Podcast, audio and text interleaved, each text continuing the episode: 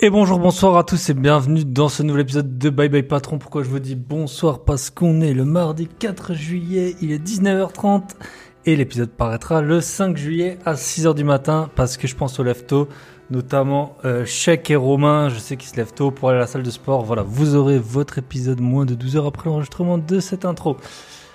Aujourd'hui, on va parler Festival de Cannes, on va parler euh, appartement ruiné au bout d'un an alors qu'on avait tout refait, on va parler euh, side business, on va parler de comment un business peut permettre de euh, faire fructifier une passion, beaucoup de locations courte durée, du comment en freelancing on peut gagner des revenus qui sont quatre fois supérieurs à ses revenus en CDI. Voilà, beaucoup beaucoup de choses avec Dimitri, Dimitri que j'avais rencontré à Paris il y a un peu moins d'un an quand j'étais allé, euh, et puis que j'ai revu entre temps. Euh, voilà, Dimitri, il a plein de choses à nous raconter, c'était très très intéressant. Je vous préviens, l'épisode il est long. Euh, souvent, quand on a à la fois une partie comme ça, passion, loisir, comme j'en ai parfois avec le sport, plus invest, plus le freelancing, ça fait beaucoup. Je vous avais fait un petit sondage sur Instagram. Je ne sais pas si je vais continuer tout l'été à poster chaque semaine. Pour l'instant, ça fait deux ans que je poste toutes les semaines des épisodes. Vois bien que l'été, il y a moins d'écoute, euh, il y a moins de retours. Je comprends. Vous avez le droit d'aller en vacances. Hein. Vous pouvez faire autre chose qu'écouter Bye Bye Patron en buvant du rosé. Euh, mais vu que l'épisode il est très long et que moi j'ai énormément de choses à faire et j'avoue que j'ai accumulé énormément de fatigue avec beaucoup beaucoup de projets ces derniers temps, peut-être ça s'entend à ma voix. Et ben, euh, je suis pas certain qu'il y aura un épisode la semaine prochaine, mais allez, je vous spoil. J'ai enregistré deux épisodes de hyper grande qualité avec des. Je pense qu'à eux deux, mes invités, ils doivent quasiment être à enfin, plus de 500 000 followers. Un invité qui a fait 1,4 million avant 20 ans, 1,4 million à 20 ans. Et euh, un invité, bah, un des invités les plus connus du monde de l'investissement IMO sur. Euh, les, chaînes francophones et qui d'ailleurs euh, a déclenché une bombe pas plus tard qu'hier. Voilà. Donc vous aurez des épisodes de haute qualité, ne vous inquiétez pas, ce sera la semaine prochaine ou la semaine suivante selon mon emploi du temps.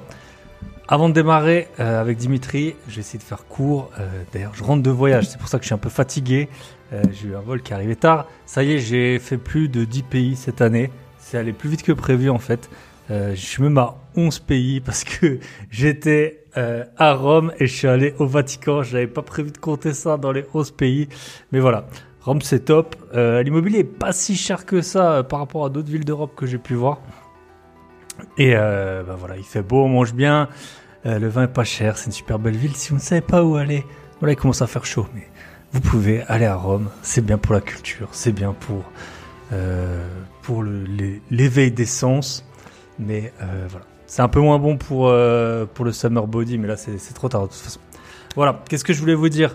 Je vous le rappelle, ce sera la dernière fois que je vous le rappelle, le 8 juillet, donc je sais pas quand vous allez écouter cet épisode, 8 juillet, événement à Brumat au plan d'eau à partir de 19h. Vous êtes euh, les bienvenus. Euh, c'est organisé par Manu qui est le gérant du plan d'eau tout simplement. Si vous voulez plus d'infos, vous m'écrivez, vous savez comment faire, ou alors vous allez carrément sur le site du Fun Park de Brumat. Il y aura voilà, je pense qu'on sera à peu près une vingtaine d'investisseurs euh, ou d'investisseurs en devenir euh, sur l'événement. Ensuite, qu'est-ce que je voulais vous dire? La boîte à billets. Alors, petit point, j'ai ma plateforme de podcast qui fait une sorte de redirection. Euh, vous allez peut-être, si vous avez cliqué sur YouTube ou via le podcast, vous avez eu peut-être un avertissement quelque chose. Donc maintenant, j'ai mis les liens, ils ne sont pas cliquables, mais pour la boîte à outils de l'investisseur, vous allez sur www.boîteabillets.com ou sur mon site grosbillets.com. Vous connaissez bien sûr les billets, c'est toujours au pluriel, si ce n'est à l'appel qu'on les compte. Et euh, donc vous pouvez nous rejoindre sur la boîte à billets. On a eu pas mal de commentaires euh, très positifs. Euh, j'ai retenu ceux de Mehdi et Kevin qui m'ont dit, bah, qui m'ont grandement, qui nous ont grandement remercié pour le partage. Voilà. On nous dit tout le temps qu'on n'est pas cher en plus. Hein. Franchement, ça commence à, faire plusieurs fois qu'on nous dit qu'on n'est pas cher. Est-ce qu'il faudrait pas augmenter les prix? En tout cas, le prix, il est à 13 euros. 49, euh, je pense, le prix de Netflix pour les 50 premiers arrivés. Voilà, on a quelques, quelques nouveaux membres euh, euh, qui arrivent chaque semaine, donc ne traînez pas, ne traînez pas. Pour vous dire, les trois premiers épisodes, Premier épisode, David, conseiller en gestion de patrimoine, nous explique l'assurance vie et les SCPI. Deuxième épisode, bah, c'était l'épisode, c'était Stéphanie, l'épisode de la semaine dernière, qui nous a montré tous les plans, tous ses travaux euh, par rapport au projet où elle a reçu 300 000 euros de fonds publics. troisième épisode, Michel, ben, mon, euh, mon acolyte, euh, qui est entre autres a des diplômes de, chauffage, de chauffagiste et de plombier, euh, vous explique tout, les, il fait le tour de tous les corps de métier pour les travaux de base. Et à un moment où vous écouterez cet épisode, il y aura l'épisode 4 de la boîte à outils qui va sortir avec un courtier. Ensuite, plein de, plein de projets pour les, épisodes suivants. Il y en a qui sont déjà enregistrés. J'ai déjà enregistré avec un autre conseiller en gestion de patrimoine où je vous présente les ETF, on vous parle ETF, on vous parle des différents conseillers en gestion de patrimoine qui existent. Voilà, vraiment le principe de cette boîte à outils de l'investisseur, c'est de répondre à des demandes précises, d'avoir des infos concrètes sur euh, comment faire ces investissements, donc que ce soit les conseillers en gestion de patrimoine, ils vous informent sur ce qui est possible, les travaux, on va avoir aussi un expert en bâtiment qui va arriver très bientôt, avoir des personnes qui ont des spécialités dans les locaux commerciaux. Voilà, euh, tout ça, on a un super planning, une super bonne liste d'épisodes à vous proposer, donc pour vous résumer, c'est vraiment vous donner des infos de personnes qui ont les compétences, qui ont l'expérience, souvent en vidéo parce qu'il euh, y, y, a des informations supplémentaires qu'on arrive à avoir, mais je pense à tous ceux qui font du sport, vous l'aurez aussi en audio. Donc toutes les deux semaines, un épisode, soit c'est Michel qui l'enregistre avec un invité, soit c'est Michel tout seul, soit c'est un invité et moi. Je vais aussi faire un épisode tout seul, j'ai pensé, je vais faire un épisode sur les outils IA dont je me sers euh, pour tout ce qui est euh, podcast et invest. Et ou soit c'est nous deux avec un invité, voilà. On essaye d'alterner toutes les deux semaines un nouvel épisode vraiment de qualité. Merci à tous, euh, tous les invités qui passent sur cette boîte à outils. Et si d'ailleurs vous, vous avez des compétences euh, particulières que vous voulez partager, euh, Michel il a enregistré avec un cuisiniste par exemple. Je trouve ça très intéressant. Bah, les cuisines c'est un gros budget dans les rénaux. Donc il a expliqué pas mal de choses sur bah, les aspects pratiques bah, de qu'un cuisiniste. Voilà, il a des infos que vous n'avez pas forcément. donc ce sera un des prochains épisodes également. Voilà, j'ai fait un petit tour et après, vous le savez, pour tout le reste, euh, j'ai eu beaucoup, en fait, j'ai eu plusieurs retours sur euh, mes autres formations. Donc, vous savez, vous allez sur grosbier.com. Je le répète pas, comment lancer son podcast. On a, j'ai eu Julien qui a lancé son podcast. Félicitations à toi suite à la, formation. Et puis, euh, j'ai eu plusieurs très bons retours sur négocier pour faire des gros billets. Voilà, c'est le moment ou jamais. Euh, là, franchement, quand on check un peu les annonces, je sais pas si vous le faites en ce moment, on check les annonces. Sur les annonces, on, voit quand les de, souvent on voit les dates de diagnostic sur les annonces à présent, et on voit qu'il y en a qui ont été faits en février, mars, etc. Donc ça commence à, on voit que les biens ils partent beaucoup beaucoup moins vite. C'est pas forcément euh, une science à 100% que le diagnostic et la mise en vente ont été euh, ont été fortement corrélés, mais ça arrive quand même très souvent qu'on fait les diagnostics pour la vente ou alors même quand le bien est déjà en vente. Donc, euh, il y a des biens qui sont en vente depuis longtemps, il y a vraiment moyen, de les négocier. Voilà. Si vous voulez toutes les infos, vous allez sur mon site www.grosbillet.com. Je résume donc 1. L'événement à Brumat le 8 juillet. 2. La boîte à billets. Profitez de l'offre de lancement 13,49€. Euh, vous aurez des spécialistes au moins toutes les deux semaines. Voilà. Et vous aurez accès à toutes les vidéos qui sont parues. 3 euh, toutes les autres formations, bien sûr, sur, euh, sur mon site grospied.com. Voilà, on attaque avec Dimitri. Je vous souhaite une très bonne écoute. On se retrouve de l'autre côté.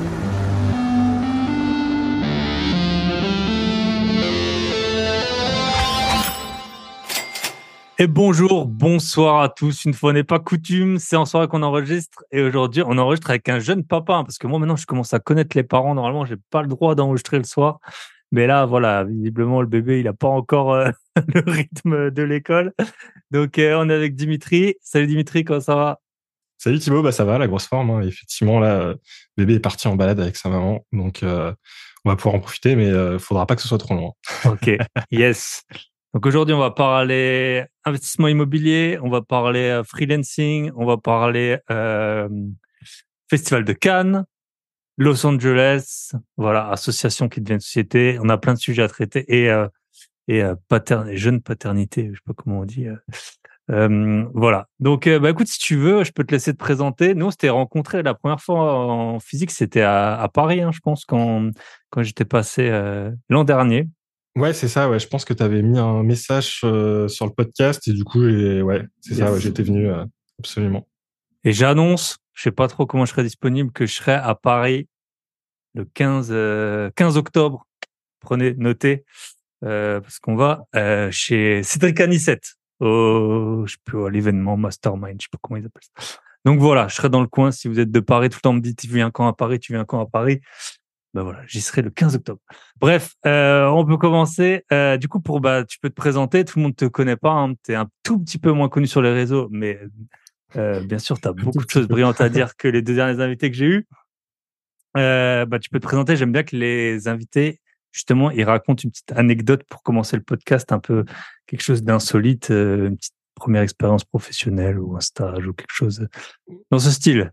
Ouais, bah, tu vois, j'en ai même euh, deux, parce que je pense bah, qu'elles ont un peu deux, deux aspects différents. Il y en a une qui est euh, l'une des premières expériences euh, que j'ai eues en job d'été, un hein, truc qu'on fait souvent quand on est étudiant. Et en gros, j'avais été recruté par le ministère de la Défense pour les aider à déménager, en gros, une école qui était à Ballard, qui devait passer sur le plateau de Saclay. Et en gros, on faisait tout ce que les déménageurs ne font pas. Donc, tu vois, déjà, tu te dis que le boulot de déménageur, c'est pas, pas génial. Et là, en fait, c'est ce que les déménageurs disent. Non, ça, ça, je fais pas ça. Donc, on s'est tapé tous les tableaux de classe en ardoise à démonter, à descendre. Forcément, ça rentre pas dans l'ascenseur, prendre les escaliers, etc. Enfin, tu vois, la galère pas possible. Le labo, le labo où tu sais, t'as des fioles avec des produits chimiques, tu sais pas trop ce que tu touches. Tu sais pas ce qui, voilà, c'est, enfin, c'était vraiment euh, une expérience particulière, quoi. Après, euh, ça. C'est là où ils recrutent, peut-être. Ils se disent, bon, le plus con, là, celui qui touche à tout, masque. Allez, si on peut le prendre chez nous, là, il testera les, il testera les nouvelles armes. C'est un peu ça, quoi. Mais n'empêche, ça te permet, tu vois, d'expérimenter un peu euh, ce que c'est qu'un travail un peu dur, mais physiquement, quoi. Et euh, alors, d'un côté, tu as le truc où le soir, tu rentres, t'es éclaté. Par contre, ce qui est bien entre guillemets, c'est que tu as encore pas mal de bandes passantes euh, sur, euh, tu vois, sur le cerveau, quoi, sur le cerveau. Tu peux encore bosser là-dessus. Donc ça, c'est la différence que tu as par rapport à d'autres jobs. Mais n'empêche que tu te dis, purée, si tu fais ça 10 ans, 15 ans, 20 ans, 30 ans, mm. mais en fait, à la fin, t'es rincé, t'en peux plus. C'est pas possible. De, de, toute façon, même les déménageurs que je croisais déjà, tu vois que les gars, en fait, ils tu vois, ils essaient de faire un peu le moins d'efforts possible, mais je les mmh. comprends, les gars, ils font ça mmh. depuis des années, euh, donc euh, dès, qu'ils peuvent, tu sais, utiliser euh, la machine qui permet de faire monter les trucs par les fenêtres, etc. Enfin, ils portent rien, ils mettent tout sur les chariots, enfin, ils minimisent un maximum, mais parce qu'en fait, t'es, t'es, complètement mort, quoi. C'est ça, ouais. Donc ça, c'était un peu la, la, première expérience du, tu vois, du job un peu, un peu en mode chantier, un peu l'ambiance, voilà, où, où tu, tu bosses avec les bras, ouais. Et c'est marrant, j'ai pour euh, parce que nous on aime bien l'administration française, hein, que ce soit pour les Airbnb, les DPE et tout. Le jour j'écoutais une émission sur la pénibilité au travail et ils expliquaient qu'en fait être déménageur c'était pas considéré en France euh, parce que sinon tu as des régimes spéciaux, je sais pas quoi, de retraite comme un métier pénible parce que tu portes moins de la moitié de ta journée. Euh, parce que forcément tu conduis le camion et tout, donc sachez que selon l'État français, être déménageur n'est pas un métier pénible. Donc voilà. Euh, non, et puis ouais, d'ailleurs, je sais même pas comment je me suis retrouvé à bosser pour eux parce qu'en plus j'étais avec un contrat de vacataire. Enfin, je sais même pas. Mais effectivement, ouais, des fois, c'est les règles s'appliquent pour beaucoup de monde, mais pas pas pour tout le monde. Voilà. Et, euh, et, la deuxième expérience, c'est euh, c'est en fait j'ai bossé à un moment donné en tant que photographe, mais on en parlera aussi un peu plus tard parce que ça, ça fait mmh. partie aussi des, des autres projets de vie que j'ai. Et en gros, c'était un job que je faisais, pareil l'été. Et je travaillais euh, donc en région parisienne, tu as un endroit qui s'appelle le jardin d'acclimatation. C'est un espèce de petit parc euh, avec l'entrée qui est euh, qui est payante mais qui coûte quasiment rien. Et à l'intérieur, c'est un peu comme une foire. Tu payes pour chaque truc que tu fais. Et je devais faire des photos des gens en fait là-bas. Et derrière, on avait un espèce de stand où on vendait les photos, euh, tu vois, comme ça, au imprimé. voilà, imprimer un petit peu ce que tu as dans les parcs d'attractions, etc. Donc ça, ça marche super bien quand tu le fais dans un parc d'attractions parce que tu sais, c'est un peu l'événement tu vas pas, voilà, tu vas pas tous les jours. Sauf que en fait, en fait, quand tu es euh, dans, un jardin qui est à côté d'une zone résidentielle où en plus, bah, tu sais, enfin, t'as des parents avec un gros niveau de, de, revenus, donc en fait, payer 4 euros pour aller au parc, euh, ils peuvent le faire tous les jours. Bah, en fait, c'est des gens qui sont un peu là en mode, euh, bon, tous les jours, quoi. C'est pas un événement incroyable d'aller au parc, quoi. Donc, ils en ont un peu rien à faire. Et donc, ce qui était intéressant, c'est que tu devais aller vraiment voir les gens un peu comme ceux qui font les demandes de, de signature pour les associations, quoi tu vas chercher les ah, ouais, du métro, tu, tu vois, pour leur vendre un peu, euh, leur vendre des photos et pour les convaincre de faire un shooting photo avec eux. Et en plus, c'est population parisienne, donc des gens qui sont tout le temps sollicités, qui ont pas le temps, qui, enfin, super dur, quoi. Et donc là, c'était intéressant dans le sens où tu te prenais des bâches, mais vraiment, toute la journée, t'essayais au max. Et puis en plus, plus t'es découragé, plus ça se voit, plus il y a de chances que le mec te dise non. Ouais, c'est comme les gars qui donnent des prospectus, parfois ils essayent même plus, tu sais, ils c'est ça, ouais. Donc, t'as un espèce de cercle vicieux. Et en plus, bah, pareil, on a bossé, enfin, je bossais pour une boîte qui, entre temps, a coulé parce qu'elle s'est pris euh, trop de procès au prud'homme. Parce que bah ils nous ils nous laissaient pas faire de pause, on n'avait pas le droit de boire, on bossait par 40 degrés dehors, enfin tu sais des des super conditions de travail. Mmh. Il y avait un, peu un esprit Colanta. Tu commençais la saison, tu vois, euh, il y avait euh, il y avait 10 personnes, puis, puis au fur et à mesure des semaines, il y avait des éliminés quoi. À la fin, à la fin, il en restait de moins en moins quoi. Et donc voilà, pareil, c'était intéressant, mais ça m'a montré que même quand tu as le truc où euh, on soi-disant tu bosses dans, dans, une passion, parce que moi j'étais passionné de photo, mmh. en fait quand on te met un million de contraintes autour et dans des conditions pourries, bah, enfin, ça a beau être ta passion, c'est pas rigolo, quoi. C'est mmh. pareil, quoi. T'as vraiment pas envie de faire ça toute ta life. Et, euh, et aussi depuis, j'ai plus du tout le même regard sur euh, les gens qui viennent t'aborder dans la rue, tu sais, pour demander les. Ah, bah, parce qu'en fait, c'est vraiment dur. Et t'as ce truc-là où c'est comme si t'étais plus une, euh, comme si, comme si t'étais plus une personne, en fait. Les mmh. gens, ils te voient plus comme, euh, tu sais, genre une, gêne ou un truc, mais ouais, c'est ça. Dans la tête des personnes, ça switch, quoi. T'es, es une contrainte, tu viens les solliciter et t'as même plus le droit à un bonjour. T'as même, enfin, ils te répondent même pas. Enfin, même, c'est, ils t'ignorent, ils font comme s'ils te voyaient pas. Et ça, c'est vraiment dur, en vrai. Mmh. Donc, tu te dis bon, c'est, c'est, il y a des jobs euh, pas rigolos, quoi, que t'as un peu envie d'éviter. Ouais, voilà. Et puis, il y a des, il y a des jobs, t'as beau faire euh, être le meilleur dans ce job, c'est si à la base, les dés, ils sont pipés. Enfin, voilà, c'est, tu arriveras jamais ou tu, tu seras usé ou tu Yes, c'est très intéressant. Et c'est comme le sport, tu sais, j'en parlais avec moi une fois, je parlais, j'ai une bonne copine qui est prof de français et je lui dis mais franchement, vous dégoûtez tous les gens. Moi maintenant, je lis plein de livres sur plein de sujets, j'aime trop. Mais moi, on m'a dégoûté euh, tout, tout le tout le collège lycée à lire des livres euh, avec de l'ancien français, Marivaux et tout ça, où en fait ça a dégoûté tout le monde de lire. Et en fait, tu fais une, je dis, tu crées une, un peu euh, des abrutis parce qu'après plus personne n'aime lire à cause de l'école. Et elle, elle me, défendait que c'était pas vrai, que c'était comme le sport, les gens ils aimaient pas aller au sport à l'école alors qu'après ils en font. Je sais pas si on peut dire la même chose, mais c'est vrai qu'il y avait aussi plein de contraintes, de trucs qu'on n'avait pas le droit de faire et tout au sport, on choisissait pas. Ah, je, Donc, suis pas convaincu. Hein. Moi, j'aimais bien le sport à l'école. Par contre, lire, c'était compliqué. tu vois, depuis que j'ai arrêté, j'arrête pas de lire. Donc, tu vois, il doit y avoir quand même un. Quand même, euh, ça change quoi. Yes, exact. Euh, ok, top. Bon, on a fait euh, notre petite parenthèse. Bah, tu peux peut-être euh, juste nous dire quel âge tu as, où tu habites Ouais, bah du coup, je l'ai un peu évoqué sur mes expériences de job d'été, mais je suis, je suis de région parisienne. Alors j'ai quand même un petit peu bougé. En fait, pendant mes études, j'ai fait des études à la base en électronique, puis après pour devenir ingénieur son. Donc euh, pareil, encore une expérience de job. Hein. J'ai travaillé en fait, euh, je fais, suis parti deux ans en Angleterre pour euh, travailler sur un diplôme d'ingénieur son.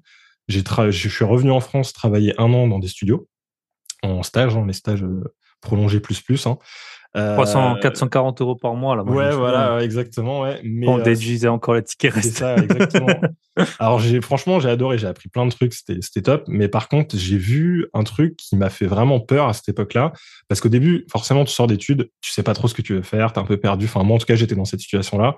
Euh, j'avais fait un DUT en électronique en me disant bon voilà ça je, je peux le faire par rapport à ce que je connais, ça a l'air sympa. On me dit qu'il y a du boulot, je vais là-dedans. Puis à la fin du DUT, je me dis ouais mais quand même travailler dans l'électronique ça a pas l'air super rigolo. Euh, j'ai pas trop envie de faire ça. Et euh, bah, mon école, elle avait un plan où euh, tu pouvais partir en fait euh, faire un espèce d'échange. Ils te faisaient une équivalence. Tu partais en Angleterre et ça te permettait d'avoir un bachelor là-bas. Tu le faisais sur deux ans. Et tu pouvais complètement changer de thème. Donc, je passais de l'électronique au métier d'ingénieur qui est assez différent, même s'il y a des petits liens. Et j'ai sauté sur l'occasion. Derrière, bah, ça m'a permis d'avoir l'expérience professionnelle où je me suis dit, bah, autant faire un stage. C'était un truc qui était optionnel, mais je me suis dit, autant voir ce que ça dit de travailler dans le boulot. Et, euh, là, j'ai découvert euh, tout un univers qui était top. Hein. C'était vraiment studio d'enregistrement. Donc pas euh, pas un gestion live, hein, c'est deux métiers assez différents. Et euh, j'ai trouvé que c'était top, mais je me suis dit, mais attends, là je regarde l'âge un petit peu moyen des, des avec qui je travaille. Euh, leur état de santé, tu vois qu'il y a personne qui a plus de 40 ans, tu vois qu'ils sont tous un peu éclatés, tu vois qu'ils font des horaires mais de dingue parce qu'en fait, tu peux avoir un moment de trou dans ton activité, mais le lendemain, bah, t'as plein d'heures et puis sur euh, tout un tas de semaines, là, il faut que tu fasses je sais pas combien d'heures où en fait, bah, ils dormaient dans le studio, les gars, des fois, ils étaient là, il fallait commencer euh, à, tu vois, 9 heures du matin et ils finissaient à 2, 3 heures du matin. Donc, quand il y avait des pics d'activité, il y a un moment donné, on avait bossé sur la première saison de The Voice. Donc, il fallait faire euh, l'enregistrement des 20 candidats plus euh, la correction des pistes, etc. Enfin, c'était un, boulot de titan. Bah, en fait, là, les gars, ils sont là H24 euh, dans le studio mmh. et ça leur permet d'avoir des cachets. Et en plus, il y a une pratique un peu vicieuse qui se fait dans le métier. C'est que des fois, les mecs te disent, bah, écoute, je te fais des plus gros cachets. Mais, donc, par exemple, je te paye 50 euros de l'heure pour tes cachets, mais en fait, toi, tu fais deux heures à 25. Comme ça, toi, ça te permet, en fait, à la fin, quand tu as fait toutes tes heures d'intermittent, d'avoir un plus gros revenu euh, pour ton intermittence. Parce que tu vas dire, mmh. bah voilà, j'ai déclaré un peu plus. Mais en fait, ce qui, ce qui s'est passé, c'est que tu as fait euh, deux fois ou trois fois le nombre d'heures. Quoi. Ça, c'est un truc qui se fait pas mal. Et en fait, bah, ça fait, au final, tu as fait beaucoup plus d'heures pour avoir certes une intermittence plus grosse, mais euh, voilà, tu as, cravaché un peu plus. Et tu as ce stress à chaque fois d'être sûr d'avoir fait tes heures, etc. Et en plus de ça, bah, je voyais qu'ils étaient tous hyper mal logés. À Paris, c'est une galère. T'es intermittent, t'as pas de statut. Enfin, voilà, les mecs, ils avaient des apparts tout pourris, ils pouvaient pas déménager, enfin, pas du tout adaptés à leurs besoins. Et euh, quand j'ai vu ça, je me suis dit ouais, en fait, j'ai pas envie quoi. J'ai j'ai envie de mmh. trouver un plan B quoi. Et euh, j'ai repris mes études à ce moment-là. Du coup, à la fin de mon stage, euh, j'ai vu un filon avec l'informatique qui est un domaine, je pense, où il y a, il y a pas mal de mercenaires en fait. C'est, il y a pas mal de gens qui se retrouvent en informatique parce qu'ils savaient pas trop quoi faire. Mmh. Ils avaient un peu euh, des chauffeurs de taxi à des années 2000 quoi. Ouais, c'est un peu ça quoi. Et du coup, tu te dis bah vas-y, je vais en informatique mmh. et euh, il y a du boulot. Et là, c'est vrai que pour le coup, il y a vraiment beaucoup de travail dans, dans l'informatique. Et, euh, et donc, je suis parti là-bas. Je suis parti à la Sorbonne. J'ai fait un master là-bas. Et, euh, et je me suis retrouvé derrière bah, en, en CDI et j'ai commencé ma petite ma petite rat race comme ça quoi. Et, c'est euh, à force d'être dans ma race que j'ai commencé à, à m'intéresser bah, un peu euh, d'abord par hasard, c'est euh, au niveau du budget, ce qui m'a mis dedans en fait. C'est que moi j'ai toujours vraiment géré mon budget, euh, ma copine pas trop. Du coup, je lui ai envoyé une vidéo YouTube sur le budget, mais vraiment, tu sais, j'ai regardé 30 secondes, j'ai fait, ça a l'air pas mal. Je lui ai envoyé. Et en fait, euh, elle, elle a regardé les vidéos euh, de ce youtubeur, mais vraiment euh, toutes les vidéos, etc. Et un jour, elle m'a fait ah bah au fait, il fait une formation dans l'immobilier. C'était un truc comme 1000 balles ou un truc comme ça. Est-ce que tu veux qu'on la prenne et moi, Je me suis dit mais d'où ça sort 1000 euros la formation, mais jamais de la vie. Enfin, c'est quoi ce mmh. prix de fou? Et, et puis finalement, bah tu vois, j'ai un peu regardé le truc, etc. Ça m'a un peu convaincu. On a pris la formation et c'est ce qui nous a un peu lancé dans dans l'immobilier quoi. Très intéressant. C'est marrant, pour en revenir aux ingé moi j'étais auditeur, alors c'est un métier où en fait tu as des associés, enfin commissaire au compte, on va dire, après mes études, tu as des associés, ils sont super bien payés, mais tu travailles énormément et c'est aussi pour ça que je me suis barré. Alors je sais qu'ils gagnent bien leur vie, hein, c'est vraiment centaines de milliers d'euros par an, en tout cas là où j'étais. Mais euh, en fait, je voyais qu'ils avaient l'air d'avoir 20 euh, ans de plus, quoi. Ils avaient 50, 55. Et au final, ils roulaient euh, enfin mon associé principal il roulait en Audi S5 tu vois. Je trouvais pas que ça je trouvais ça cool quand t'as quand t'as 25 ans mais euh, voilà ou tu vois on met un BM 640 des caisses ouais voilà à 100 000 euros mais je trouve je trouve tu vois peut-être qu'ils étaient venus en lambeau je serais resté tu vois. Enfin je sais pas je disais euh, le truc ouais, ouais c'était pas ils avaient pas le train de vie d'un millionnaire quoi. Ouais voilà et je trouvais ça ouais je me suis ouais, franchement ça bah en vrai si tu fais le calcul même quand tu prends 100, 100 000, 120 000, 130 000 bruts, euh, remis net euh, après impôt sur le revenu, ah c'est pas, c'est pas, enfin après voilà, mmh. c'est sûr qu'on est d'accord, hein, ça reste des gros montants. Mais euh, quand tu te dis que le gars, c'est sa vie, il passe son temps au boulot, il a fait je sais pas combien d'études, plus je sais pas combien d'années pour euh, monter les échelons dans la truc, mmh. etc. Ouais, bon, euh, est-ce que ça vaut vraiment le coup? Bah, c'est vrai que moi, j'ai pas l'impression. Hein. Et j'ai un peu eu mmh. ce truc-là aussi où euh, dans ma boîte, euh, donc j'ai bossé 9 euh, ans dans une boîte en comptant ma partie apprentissage, etc., que j'ai quitté. Du coup, là, j'ai fait bye bye patron récemment, hein, en avril. et c'est vrai que bah, j'ai côtoyé des membres de cette boîte qui étaient vraiment haut placés, du, du board de la boîte, en gros, une boîte avec 30 000 employés. Donc, mmh. tu, tu, vois, c'est des mecs qui sont entre minimum, je pense, 2 millions annuels sans les stock options jusqu'à 7 millions.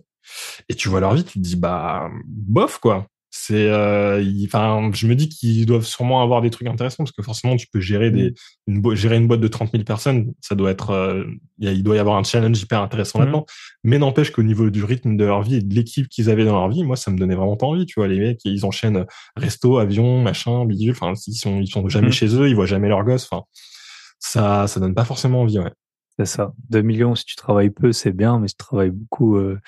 ouais puis au final après, on le dit toujours, mais c'est peut-être parce que moi, j'ai pas, je gagne pas 2 millions par an. Mais euh, voilà, en fait, c'est tout. Tu vois, c'est comme les hôtels. Tu peux avoir un hôtel, on va dire, dans pas mal d'endroits, entre 100 et 200 euros. C'est un hôtel qui va être bien placé, confortable, propre et tout. Et après, si tu veux vraiment un truc bien, en fait, ça coûte pas 300, ça coûte plutôt 800 ou 900. Et dans la vie, c'est pareil. Voilà, au début, bah, quand tu gagnes correctement ta vie, tu peux acheter une voiture correcte. Enfin, tu fais des vacances qui sont déjà bien, quoi. Mais après, si tu veux vraiment le truc d'au-dessus, ça coûte tellement plus cher pour un bonheur. Ouais, euh, c'est clair. Bah, c'est vrai dans plein de trucs, quoi. Tu, mmh. tu fais 80%. C'est un peu du Pareto, mais dans, l'autre sens, en fait, quoi. Exactement. Et tu fais à peu près 80% du chemin, c'est ça, en, en mettant un budget euh, encore raisonnable. Et puis pour aller dans, chercher dans les 20% qui restent, là, tu pars sur des prix mmh. qui sont complètement dingues, quoi. C'est sûr, ouais. Ok, top. Donc, tu as fait. Euh... Donc, tu as suivi ce YouTuber 1000 euros. Moi, je me souviens quand j'écoutais des podcasts au début, je savais pas que les formations c'était si cher. Ah Alors, moi, je vends des formations pas chères, hein, les gars, et pourtant, elles fonctionnent. Hein, elles fonctionnent. Tous les, membres, euh, tous les membres du Club Invest euh, pourront vous l'assurer. Mais euh, c'est vrai que moi, j'écoutais des YouTubers, ils disaient jamais les prix. Alors, je vous donne un petit hack de podcaster. En fait, on ne dit pas les prix parce que si les prix ils changent, et eh ben voilà, ton podcast il est plus d'actualité. Donc on parle toujours en pourcent. Ouais, il y a une promo et tout. On ouais, tu m'étonnes. Et quand j'étais voir que ça coûtait des milliers d'euros, alors après c'est vrai que tu fais euh, et très souvent bah, dans l'immobilier, tu peux faire gagner. Ça arrive super souvent qu'on aide des membres à négocier, à des petites astuces qui te font gagner des milliers d'euros. Mais la première fois que j'ai su que ça coûtait plus que 1000 euros, et c'est pareil quand tu es en entreprise, quand tu, te fais former une journée, bah toi c'était dans l'IT, les gars on les paye souvent 2-3 000 euh, euros la journée, quoi. Si tu as un gars qui vient pour, euh, pour 20 ou 30 personnes. Quoi. Donc, c'est pas si choquant, mais le jour où tu le sais, ça. Non, c'est ouais, ouais, c'est clair, c'est clair. Euh, en tout cas, on s'est vraiment posé la question. J'aurais pas pris la formation si j'étais tout seul, c'est sûr. Mmh. En plus, j'avais déjà euh, l'impression de connaître un peu l'immobilier, mais pas vraiment. Mais en fait, j'avais acheté ma RP un an ou deux, je crois, avant qu'on prenne cette formation. Et la RP, en fait, quand je l'ai pris, euh, je sortais de mon logement d'étudiant. J'avais un truc mmh. d'étudiant euh, que j'avais chopé via la, via ma boîte. Ils avaient des logements 1% patronal. Vraiment la, le micro studio qui faisait 14 mètres carrés dans un truc un peu style Crous. Et, et en fait, à la fin de à la fin de mon apprentissage, je devais partir. Et je me suis dit, bah, quitte à partir, c'est con, quoi.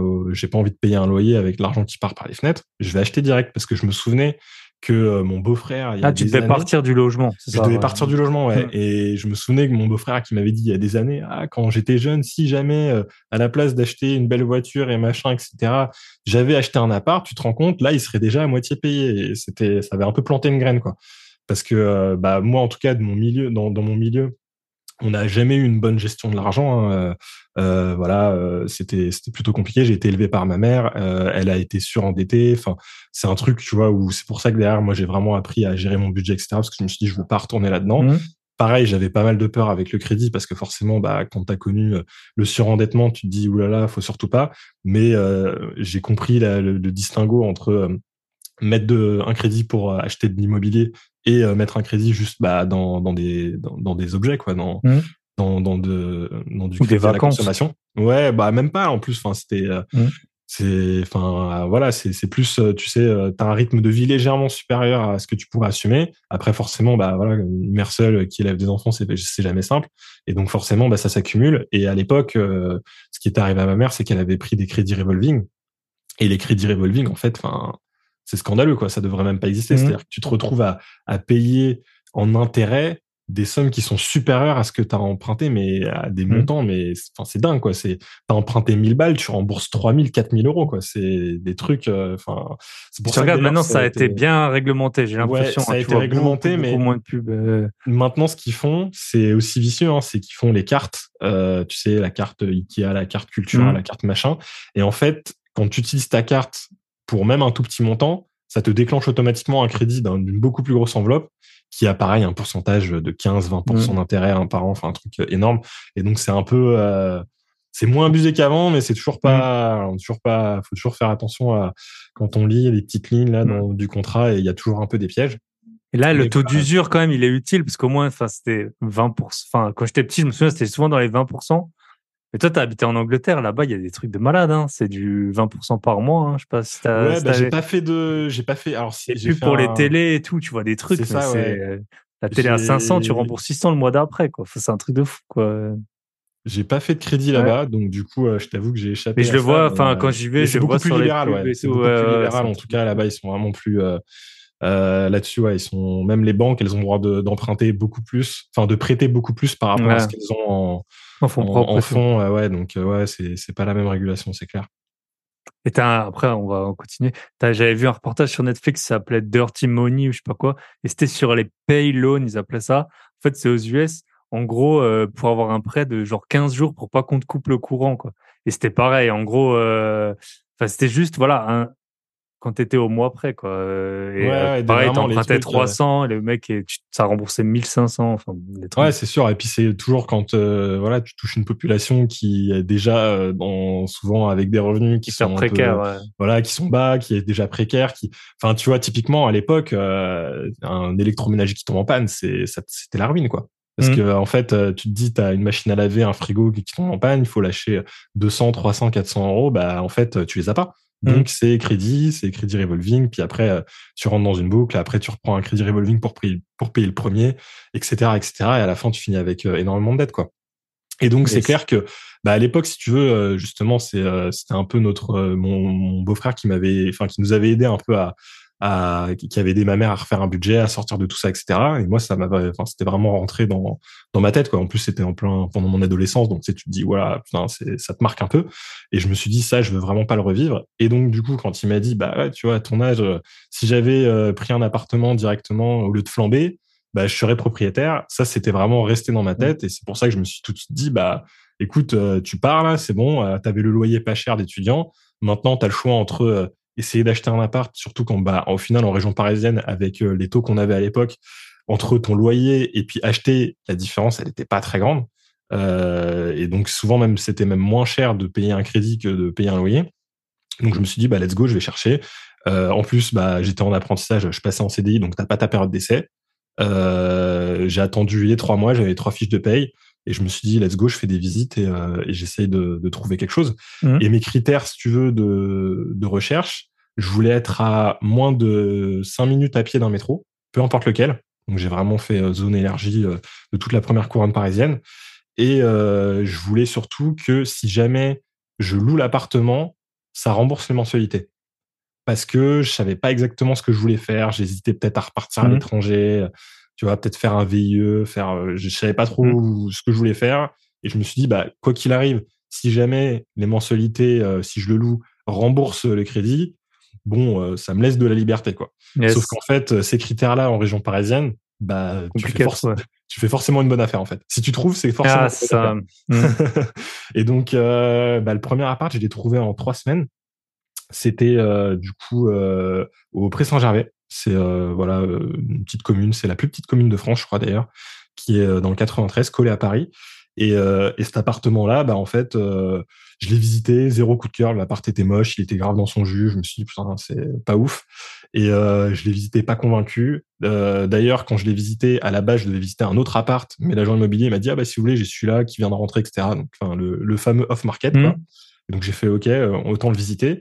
Et euh, pas convaincu, mais quand je rentre chez moi, je pose des chiffres et je me dis, mais attends, mais en fait, euh, il coûte vraiment pas cher. C'était 30 mètres carrés à 135 000 euros. Donc, euh, et je l'ai pris en 2017. Mais ça touchait Paris, quoi. Ouais, ouais, c'est, t'es à 500 mètres de Paris. Hein. Euh, mmh. T'es vraiment, t'es collé à Paris, quoi. C'est, euh, t'as le métro qui était à 5 minutes, c'était la ligne 11. En 20 minutes, t'étais à Châtelet, t'es au centre de Paris, quoi. Donc vraiment, 135 000 euros, 30 mètres carrés en 2017, super affaire, quoi. Et je comprends ça, du coup, en, en faisant les calculs chez moi je fais quand même une contre-visite parce que bah, j'y connais rien et que je suis mmh. flippé. Donc, euh, je fais une contre-visite avec un pote qui, tu vois, euh, pour, tu vois, pour me rassurer un peu. Et, euh, et le week-end, j'hésitais toujours. Je voulais négocier. Je, mmh. donc j'étais chez l'agent. Je, je, retourne visiter, mais avec ma copine le week-end, euh, en mode toujours, j'hésite. Je sais pas, est-ce qu'on le prend, on le prend pas? J'essaie de négocier. Je me dis, est-ce que je négocie 3000 balles? Et là, en fait, tu as l'agent immobilier. Tu avais des gens qui visitaient juste derrière nous. Entre temps, moi, je discutais avec l'agent, je lui posais des questions sur le quartier, etc. Et euh, l'agent immobilier euh, qui a fait la visite après nous rentre dans la pièce et dit Moi, mes clients, ils achètent, il achète ton client. Et du coup, là, j'entends ça, je fais OK, euh, je fais une offre prix. Mmh. Ah. je réfléchis même pas. En plus, les, ceux qui visitaient derrière nous, c'était des, des investisseurs. Euh, moi, j'étais primo acquérant, donc généralement, les agents immobiliers, ils aiment bien parce qu'ils savent qu'au niveau des finances, tu n'auras pas de problème.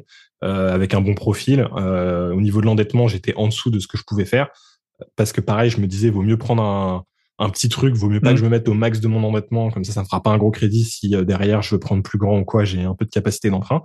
Et donc du coup, bah, euh, c'est comme ça que je suis parti, quoi. Et, Et, et vu que j'ai fait l'offre prix, bah derrière ils sont censés être obligés de te le vendre. J'étais le premier à visiter, donc c'est comme ça que j'ai pu j'ai pu avoir cet appart. Et effectivement, bah super bonne affaire sans, sans trop le vouloir quoi. Yes. Bah moi ça m'est arrivé aussi plusieurs fois ce genre de. C'est marrant parce que moi, alors je voulais pas louer mon ma première RP, mais j'étais aussi dans une ville super chère et je voulais, euh, je savais pas si j'allais rester et je voulais que ça se revende facilement quoi. C'était vraiment mon critère, c'était euh, revendre facilement, donc euh, surtout ne pas accepter de même des trucs qui te dérangent pas, tu vois, genre qui ait une vue sur une station-service, tu vois, je sais que ça dérange pas mal de gens.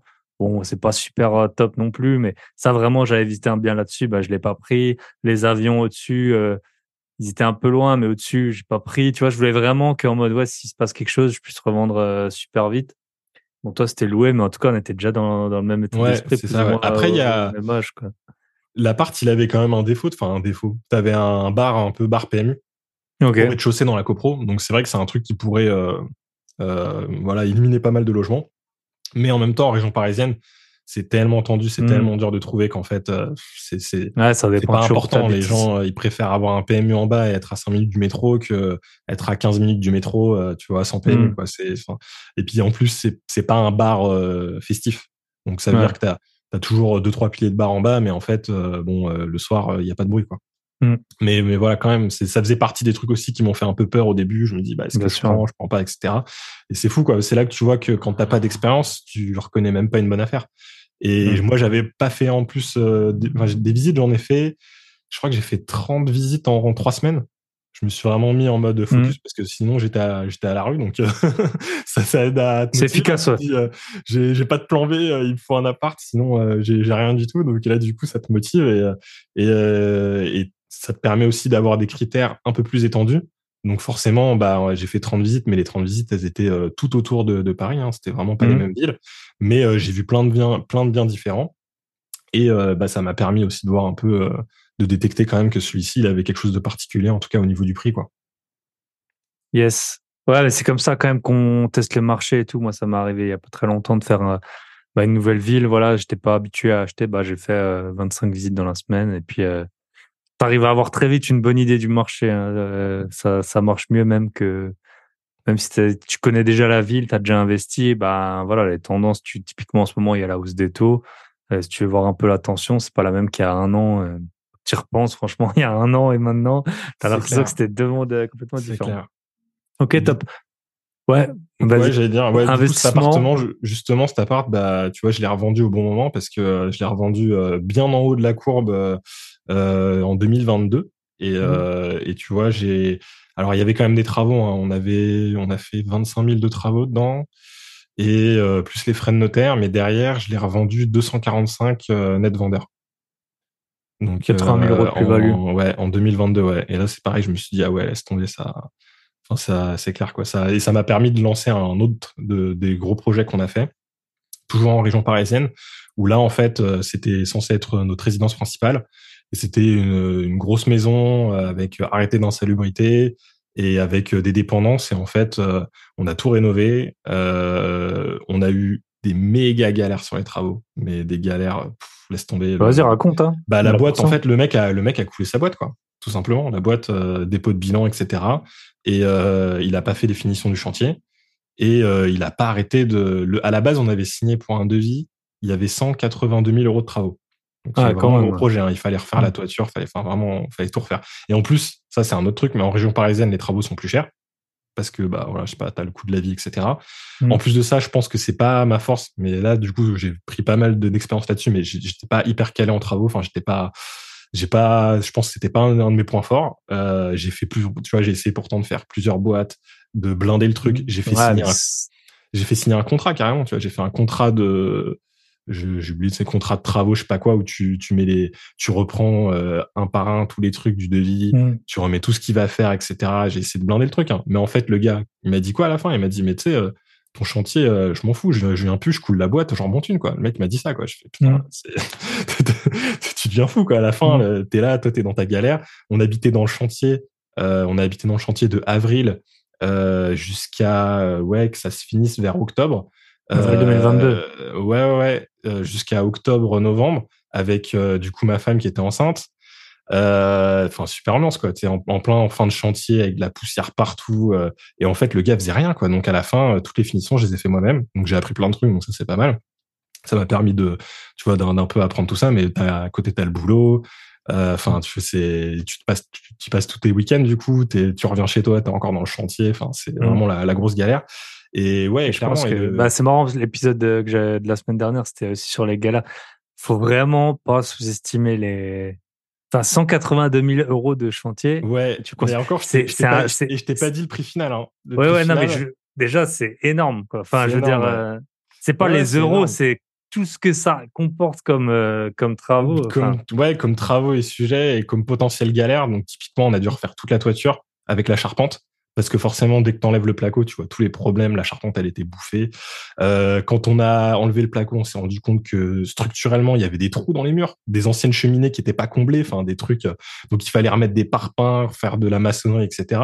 Il y a un plancher, on a dû le refaire pareil parce que en fait il y avait un plancher qui avait une différence de hauteur. Euh, du coup, tu as dû tout remettre à plat parce qu'on voulait faire des combles aménageables.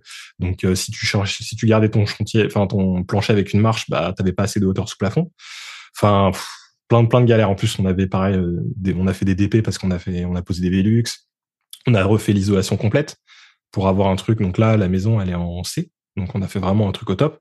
Et on a refait aussi le ravalement de façade. Alors l'avantage entre guillemets, c'est qu'en Ile-de-France, bah même en ayant des méga galères sur tes travaux et au final le prix euh, on en a eu hors, hors meuble je crois qu'on est quasiment à 250 000 euros donc mmh. toute la plus-value que j'ai fait sur mon appart elle est partie dans les travaux ça c'est salut mmh. euh, et, euh, et, heureusement du coup que j'ai vendu l'appart parce qu'en fait sinon bah tu vois on n'aurait jamais pu euh, finir ce chantier quoi est-ce que tu avais un emprunt pour les 180 C'était combien bah, le, projet, à la, le projet global? À la banque, j'ai financé que 180 parce que sinon, ils nous finançaient pas. Parce que c'est pareil, la banque, euh, j'ai fait 13 euh, banques pour euh, pour le projet. Parce que pareil, on était carrément au-dessus des plafonds. On est passé. C'est combien le projet en tout? L'achat c'était 480. Tu rajoutes les frais de notaire et 180 de travaux. Donc voilà, je te laisse faire le 480, ouais, ouais, dans les 700 quoi. C'est ça, ouais. Et, et sachant qu'en plus, bah voilà, on savait qu'on, on se doutait que les travaux, le mec tu signes un devis à 180, on savait qu'il y allait avoir. Tu payes toujours plus cher. au moins 10% de plus. de toute façon, Et tu payes jamais moins cher. C'est comme les impôts. Exactement. Je me suis dit, de toute façon, entre temps, on vend mon appart parce qu'en plus, il y avait un pré-relais. Et alors ça, euh, conseil vraiment pour les auditeurs, euh, les pré-relais, mauvaise idée. Euh, ça fait des dossiers compliqués pour les banquiers.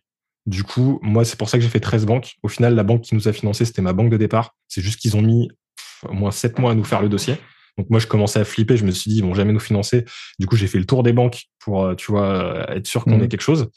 Et, euh, et, clairement, en fait, les quand t'as quand quand merde, j'ai perdu le. Bah, quand tu fais les 13 banques, le prêt, le prêt relais, ouais, ça complique le prêt relais, ça complique le dossier. En fait, les banquiers ils te disent oui, oui, ne vous inquiétez pas, machin, etc.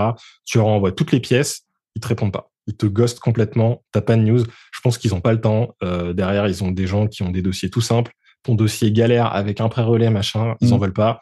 Donc, euh, ça aurait été plus simple de vendre l'appart, même de voilà de, prendre un logement euh, à l'arrache en location, même un Airbnb limite, tu vois, enfin mm. d'aller prendre un garde-meuble pour 3, 4, 5 mois, 6 mois, et derrière d'aller voir la banque avec en plus bah, le, la, somme que tu as encaissée en vendant, quoi.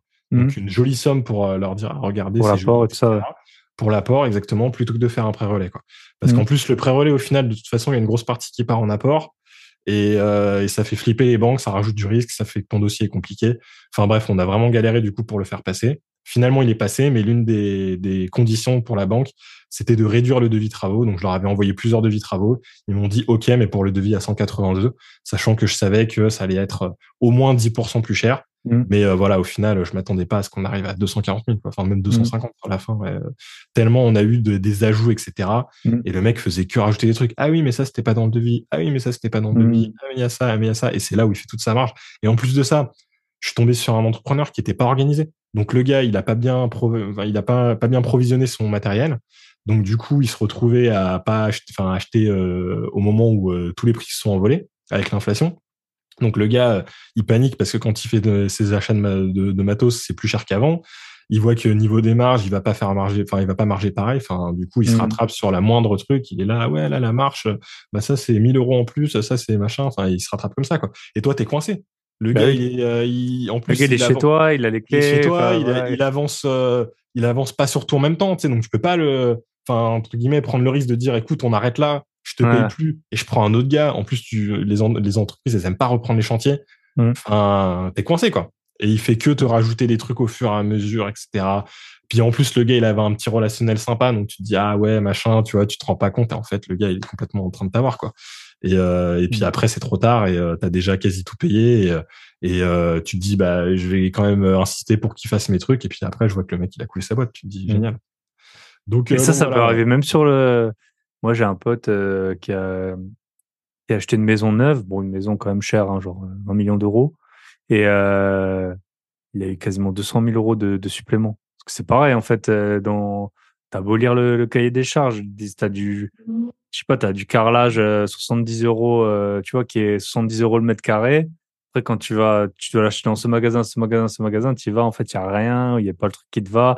Et toi, tu te dis, ah, bah, vas-y, pour le carrelage, je prends, euh, tant pis, je prends un 100 euros, euh, c'est que 30 euros. Sauf qu'après, quand tu vas dans la salle de bain, et eh ben, en fait, euh, la douchette, c'est pas celle que tu veux. Et puis après, quand tu es dans le jardin, euh, en fait, c'est pas, pas pareil. Et puis le garage, c'était pas prévu les finitions comme tu voulais. Exactement et, ça. Et, puis après, ouais, c'était. Tu, pareil, il avait fait une bonne plus-value, heureusement, mais sur son appart, mais bonne partie, évidemment, il a dit stop. Et du coup, tu dis stop à des trucs qui pourraient être plus importants que ceux auxquels tu aurais dit oui euh, ça, avant, quoi. C'est ça, mais sauf que tu sais jamais. Je pense que c'est vraiment, déjà l'épisode de la semaine dernière, c'était comme ça. Je pense que c'est vraiment important de, de, souligner ça, de les travaux, surtout, enfin la réno, c'est beaucoup, beaucoup d'incertitudes hein, et euh, il y en a tout le temps, quoi. C'est ça, ouais. C'est pas simple. Après, c'est pas pour autant que je le déconseille. Hein. Franchement, moi, mmh. je serais même partant pour repartir sur un projet similaire, voire même encore plus hardcore. C'est juste que je me couvrirais bien plus sur mmh. le choix de l'artisan et prendre en fait une boîte qui a un passif où le gars il a pas intérêt à couler sa mais boîte. un passif pas un passif comptable un passif d'expérience ouais, un passif d'expérience mais aussi franchement aussi un passif comptable quoi franchement la boîte si tu dis qu'elle a 10 ans 15 ans euh, mm. quand il coule sa boîte, c'est pas la même chose que quand euh, la boîte elle a trois ans quoi, mm. ou deux ans. En fait, il y en a, ils font, ils passent leur temps à créer des boîtes et les faire couler, euh, ah. et que ça marche plus, que c'est machin, c'est le bordel. Allez hop là, je coule la boîte, je prends tous mes clients, je prends tous mes chantiers et j'en refais une quoi. Et, et les gars, les promoteurs aussi, c'est connu, hein, qui font ouais, c'est ça. Donc au moins, si tu dis que la boîte elle a un peu plus d'historique, le gars il aura sûrement moins envie de se dire bah je, mm. je porte complètement ma boîte. Enfin, voilà, t'as pas les mêmes enjeux. Quitte à payer plus cher clairement. Mais euh, mais voilà quoi, c'est vrai que ça c'est euh, ça aura été une, une bonne leçon. Mmh. Mais malgré malgré tout, vu qu'on est en Ile-de-France et que le prix au mètre carré est cher, bah je retombe quand même sur mes pieds parce que euh, voilà, tu quand on quand j'ai fait les estimations à la fin, bah les estimations euh, bah, je me retrouvais à un prix où j'étais à l'équilibre, quoi. Où en gros, ça remboursait mmh. l'achat, les frais de notaire et et, et les travaux, même avec les suppléments de travaux qu'on a payés. Et c'est vrai que, bah, comme tu dis, il y avait une partie en plus où, en fait, la maison, on voulait en faire une colocation et les dépendances qu'il y avait derrière, il y avait trois appartements et on devait habiter dans un des appartements et louer les deux autres euh, en meublé. Sauf que euh, la, la, alors c'est pas la mairie, c'est la préfecture euh, on leur a fait tout le dossier pour lever l'arrêté d'insalubrité avec euh, un mec qui est venu visiter, etc. Et euh, pas de nouvelles. Hein. on a fait la demande en il y a un an là. Ça, ouais, ça fait un an qu'on a fait la demande, on a toujours pas de nouvelles. Donc, donc bah dans ce cas-là, qu'est-ce que tu fais? Bah tu trouves un plan B. Hein, et donc le plan B pour nous, ça a été de tout exploiter en Airbnb. Ah, parce que là, légalement, t'as pas le droit de louer en. Ouais, il y a encore un arrêté qui est encore actif sur sur la maison. Ouais. Donc, bon, il y a un moment donné où il faudra que je m'en occupe, hein, surtout quand je voudrais revendre. Mais il n'y a pas de sujet parce que tout a été rénové, on est nickel, on a fait les DPE, mmh. etc. Limite, les mecs, ils ont même pas besoin de venir. Je leur envoie le DPE, je pense que c'est bon. Mais c'est juste que c'est l'administration. Et en fait, euh, quand toi, tu as plein d'autres trucs à gérer, que tu as ton boulot à côté, euh, un, bébé. un bébé qui arrive, etc. Et un deuxième qui arrive. C'est ça, ouais. Et un deuxième qui arrive, exactement. Euh, franchement, aller euh, te casser la tête à aller à la mairie euh, entre c'est 14h et 15h ou 10h et 11h en semaine, ouais, voilà. Enfin, c'est mort quoi. T'as pas envie de batailler, donc euh, je m'en occuperai à un moment donné, mais au bout d'un moment, ça sort de tes priorités. Et ce que tu fais, c'est que tu cherches des solutions. Et euh, la solution de sortie qu'on a trouvée pour euh, pour ce cas-là, c'était de, de, tout mettre sur Airbnb. Et on a on a tout mis en se disant, on verra, on sait pas ce que ça va donner. Finalement, ça ça a super bien marché. Et, et on s'est dit, bah ok, let's go, on reste là-dessus quoi. Et pareil, c'est c'est ce qui m'a ce qui m'a lancé dans le Airbnb. C'est le deuxième investissement qu'on a fait. donc, enfin, après celui-là ou avant? En fait, si je reviens un peu en arrière, il y avait l'ARP qui était en 2017. Ensuite, il y a la formation à 1000 euros. De là, tu as acheté la formation, exactement. Là, on a acheté un appart à Rouen parce que forcément, bah, région parisienne trop chère. On est allé à Rouen, comme plein d'autres Parisiens. On a acheté un, un appart avec trois chambres et on a fait une colocation. Euh, parce que au moment où on avait regardé le marché, ça avait l'air top. Bon, pas de chance. Entre temps, il y a eu beaucoup d'investisseurs qui ont fait des formations, qui ont mmh. fait la même chose. Donc à Rouen, il y a plein de colocs. C'est un peu saturé. Euh, c'est pas un souci en soi, mais euh, forcément, t'as pas mal de vacances locatives l'été. Parce que vu qu'il y a beaucoup de colocs, en plus elles sont toutes un peu du même standing, bah euh, les étudiants ils ont pas peur de lâcher leur appart, tu vois, en mai, juin pour revenir en septembre. Et t'as très peu d'étudiants qui restent l'été. Mmh. Ils font souvent leur stage à l'étranger, etc. Enfin, donc en gros, en septembre, tu remplis, c'est rempli jusqu'à mai, juin, et puis l'été, il y a personne. Quoi. Donc euh, forcément, sur ta rentabilité, elle est un peu moins bien que, euh, que si tu loues à l'année. Et donc, euh, je crois qu'à la base, on devait avoir un truc comme 350 euros de cash flow. En réel, franchement, c'est un peu moins. Quoi. Tu récupères peut-être 100 euros ou quelque chose comme ça. Surtout que typiquement, bah, là, l'an dernier, on a eu des appels de charge sur le gaz. Euh, 1600 euros euh, d'appel euh, de, de charge sur le gaz, bah forcément euh, tout ton cash flow il part là-dedans. Mmh. Donc ça fait du cash flow mais quasiment pas. Et en fait c'est clairement pas comme ça que tu vas devenir indépendant financièrement et et boire des cocktails sur la plage parce que c'est parce que c'est le but ultime de tout le monde. Ouais, hein. c'est ça. Exactement. Ouais. Donc c'est clairement pas avec ça que tu, tu vas t'en sortir même si ça marche et que euh, faut voir aussi. Après, ça, se rembourse. Voilà, c'est ça, ouais, ça se rembourse. Donc euh, c'est clair que ça, ça fait plaisir et, et je regarde pas l'investissement, mais si je devais le refaire, franchement, je viserais une coloc de quatre chambres. Je pense que c'est plus intéressant mmh. quatre chambres que trois, euh, parce qu'au final, quatre chambres, quand on a une de vide, bah euh, c'est à l'équilibre, et quand on a une de remplie, bah là, tu fais vraiment du cash flow avec la quatrième chambre. Quoi. Mmh. Et au niveau du prix d'achat, c'est 20 000 euros de plus. en tout cas, sur Rouen, tu vois, t'es peut-être à, tu peux trouver. Alors à l'époque, nous on l'avait acheté, je crois, 88 000 l'appart. Euh, hors travaux, mais euh, on aurait mis 100 000, on aurait eu une quatrième chambre, tu vois. Mmh. Donc, euh, et puis derrière. ça, c'est ouais, des invités que j'ai pu avoir sur le podcast, et puis de mon expérience aussi.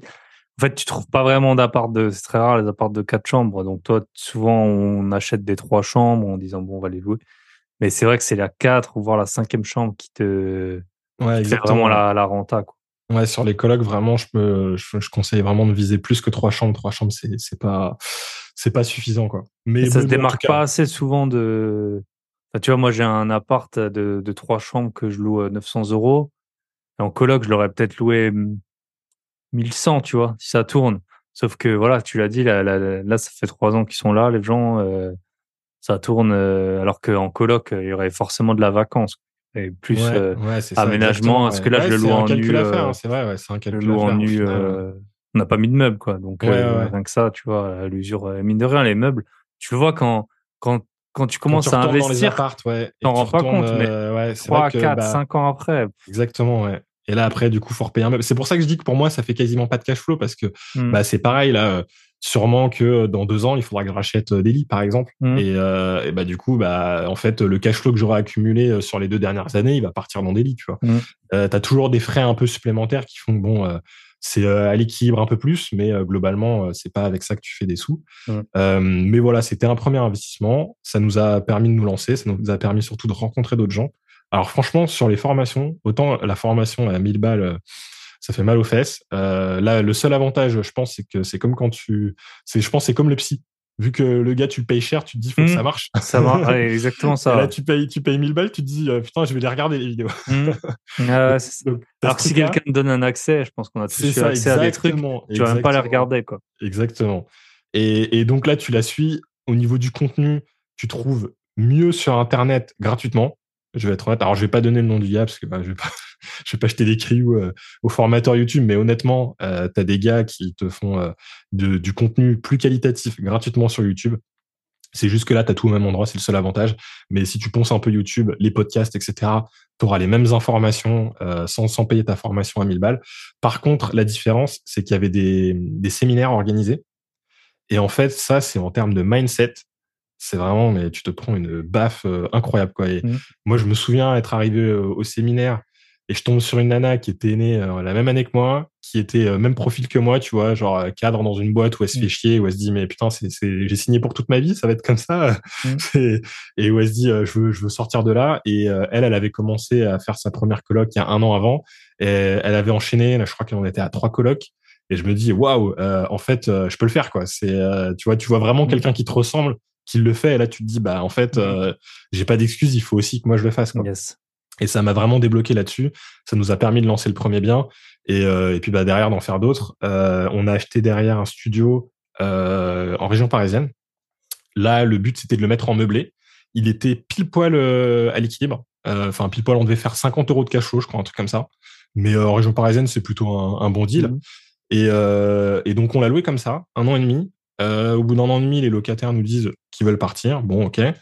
On va dans l'appart euh, pour l'état des lieux et là c'est la catastrophe. L'appart, il était dégueulasse. Et là on l'avait refait, de à neuf en plus. Tu mets du tien dans les apparts. Euh, mm. C'est moi qui avais monté tous les meubles, tu vois. Enfin, t'as fait la déco, etc. T'as choisi les trucs, les couleurs. Là, tu retombes dans l'appart, il est défoncé. En fait, il, le, je pense que on avait pris un couple. Euh, ils étaient mignons, etc. Ils étaient étrangers. Euh, tu vois, ma copine aussi est étrangère. Ça, ça faisait un, ça crée un petit lien. Tu te dis, allez, on va les aider. Ils sont jeunes, ils commencent. Moi, j'ai pris le gars, il avait même pas de contrat de travail. Il avait juste une promesse d'embauche. Donc, tu te dis, euh, OK, allez, on, on, va, on va être un peu euh, sympa, on va les prendre. Et euh, au final, en fait, je pense que l'appart était trop short au niveau de leur budget. Et du coup, ils voulaient vraiment réduire leur facture d'électricité au maximum parce que nous, on prenait pas en charge mmh. l'électricité hein, dans le. Dans il y a le chauffage électrique le chauffage est électrique, tout est électrique, le ballon, moisit du Voilà, et donc du coup, ils ont pas chauffé l'appart. Ils chauffaient une heure l'appartement avec le chauffage à fond, puis après ils coupaient tout. Ils aéraient jamais parce que forcément, bah, si t'aères, bah, il y a du froid qui rentre. Et du coup, euh, beaucoup de condensation et tout a moisi. Euh, le canapé moisi, le matelas moisi, tous les murs, de la moisissure. Enfin voilà, c'est euh, franchement, je sais même pas comment ils faisaient pour vivre là-dedans quoi. C'est parce que vraiment le, le, enfin, le matelas moisi quoi. On l'achetait, on était obligé de l'acheter quoi. Des, des Alors que tu avais acheté neuf. Ouais, ouais neuf. En un an et demi, ouais. En un an et demi, euh, matelas neuf, euh, foutu quoi. Ça c'est. Et, et, les murs noirs de, de, de mmh. moisissure quoi. Le truc vraiment.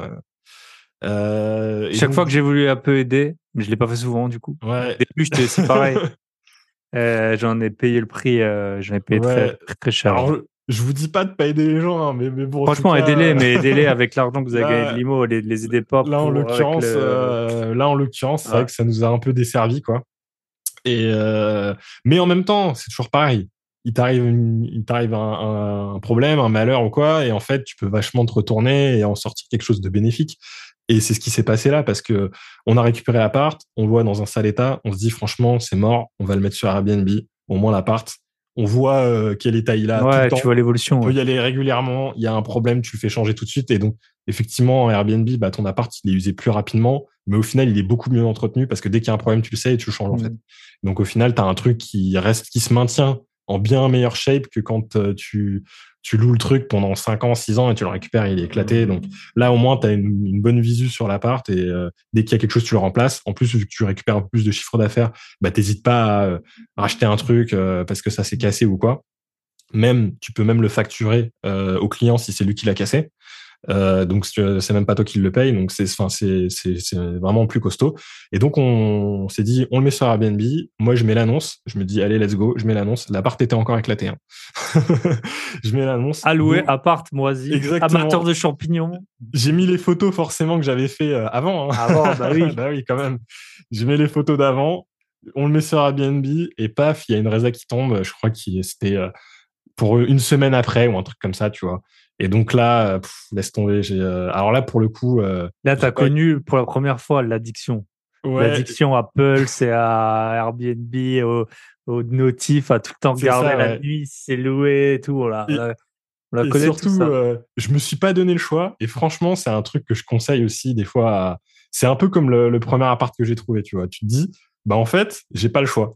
Mm. J'ai, il me faut un appart. C'est mm. là je pars, j'ai pas d'appart, euh, et ça te permet d'être vachement plus euh, décisif dans, enfin, affirmé dans tes décisions. Quoi. Mm.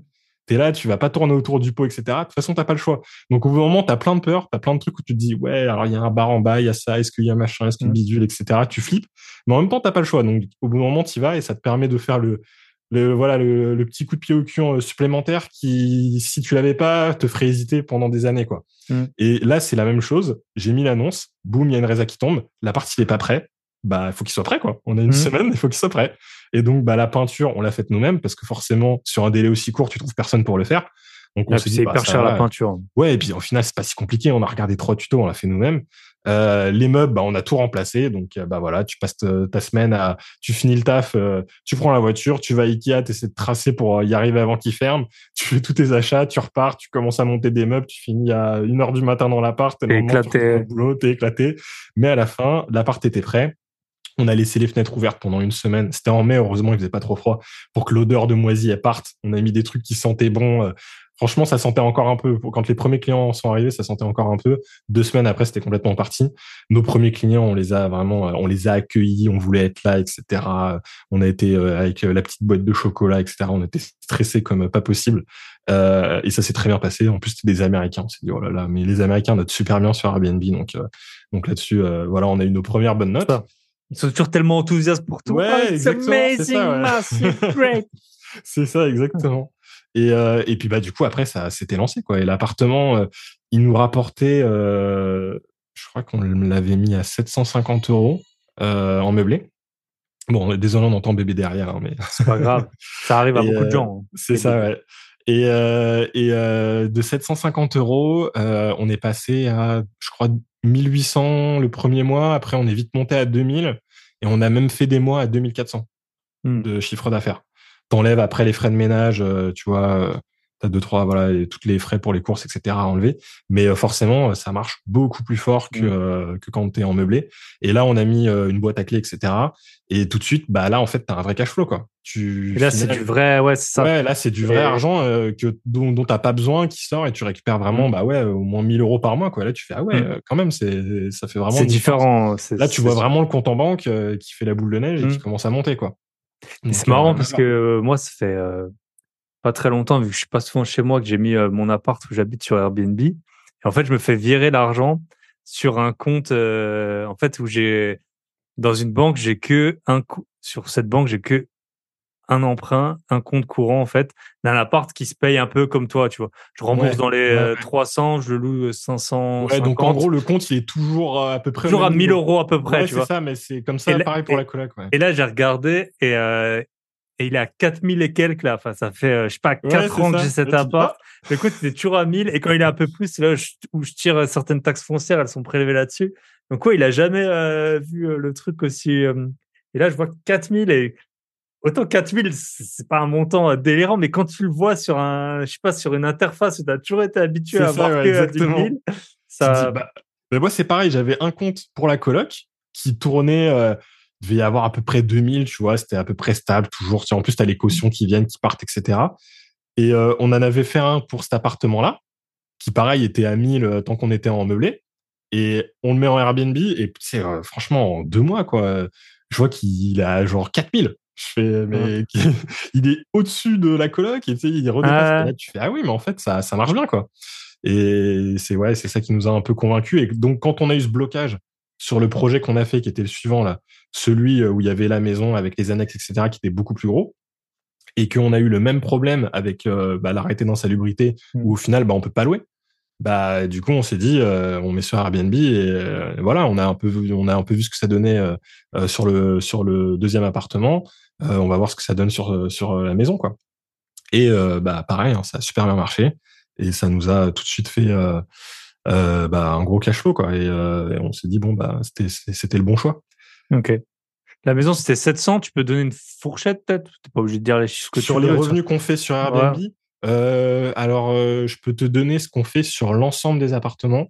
Donc mmh. sur le, parce que je connais pas le, enfin je connais à peu près, mais j'ai pas le détail. Mais en gros, sur les premiers mois, euh, je crois que le premier mois complet qu'on a fait, c'était novembre ou décembre, où on a eu à la fois la maison qui était louée, les deux appartements parce qu'on habitait dans le troisième qui était loué, plus le, premier studio qu'on avait, mmh. on était au-dessus de 10 000 euros. Ah ouais chiffre d'affaires, ouais. Ouais, ouais. Ah ouais, ça, ça marche fort, hein. franchement. c'est Et, l'appart, euh... c'est en, en, région parisienne, le studio C'est en, région parisienne, ouais. C'était combien à peu près l'investissement? Le studio, c'était un l'enveloppe totale avec les travaux, etc. C'était 125 000. Ok. Avec les frais de notaire, etc. On avait fait un 110%. Donc en gros, ouais, avec 800 000 d'emprunt, tu as fait 10 000. Ouais. ouais, ouais, ouais, là ça marche fort. Et sachant qu'en plus, il y avait un des apparts dans lequel on habitait. Donc tu payes pas de loyer. Quoi. Mmh. Donc, et au final, quand on est parti de l'appart, parce que ça c'est un peu la suite de l'histoire, c'est que bah, bébé est arrivé. Quand on a monté le projet, c'est ça avec l'immobilier, les projets ils prennent longtemps. Au moment mmh. où tu fais l'offre, etc., machin, boum, il y a un bébé qui arrive. du coup, le petit appartement qu'on avait prévu, dans lequel on devait habiter, qui, fait 30, qui faisait 30 mètres carrés, parce qu'à l'époque, 30 mètres carrés, ça nous allait. Bah là, il y a 30 mètres carrés avec un bébé. Et surtout, euh, un appartement. C'est la, c'est la salon de, salle de jeu, euh, enfin, salon slash salle de jeu, slash. Euh, Alors, à Paris, 30 mètres carrés, c'est bien, hein, c'est grand, franchement. Mais pour les gens qui ont des bébés, ils perdent le salon et ça se transforme en salle de jeu. Et on avait fait en plus un appart entièrement ouvert avec une mezzanine.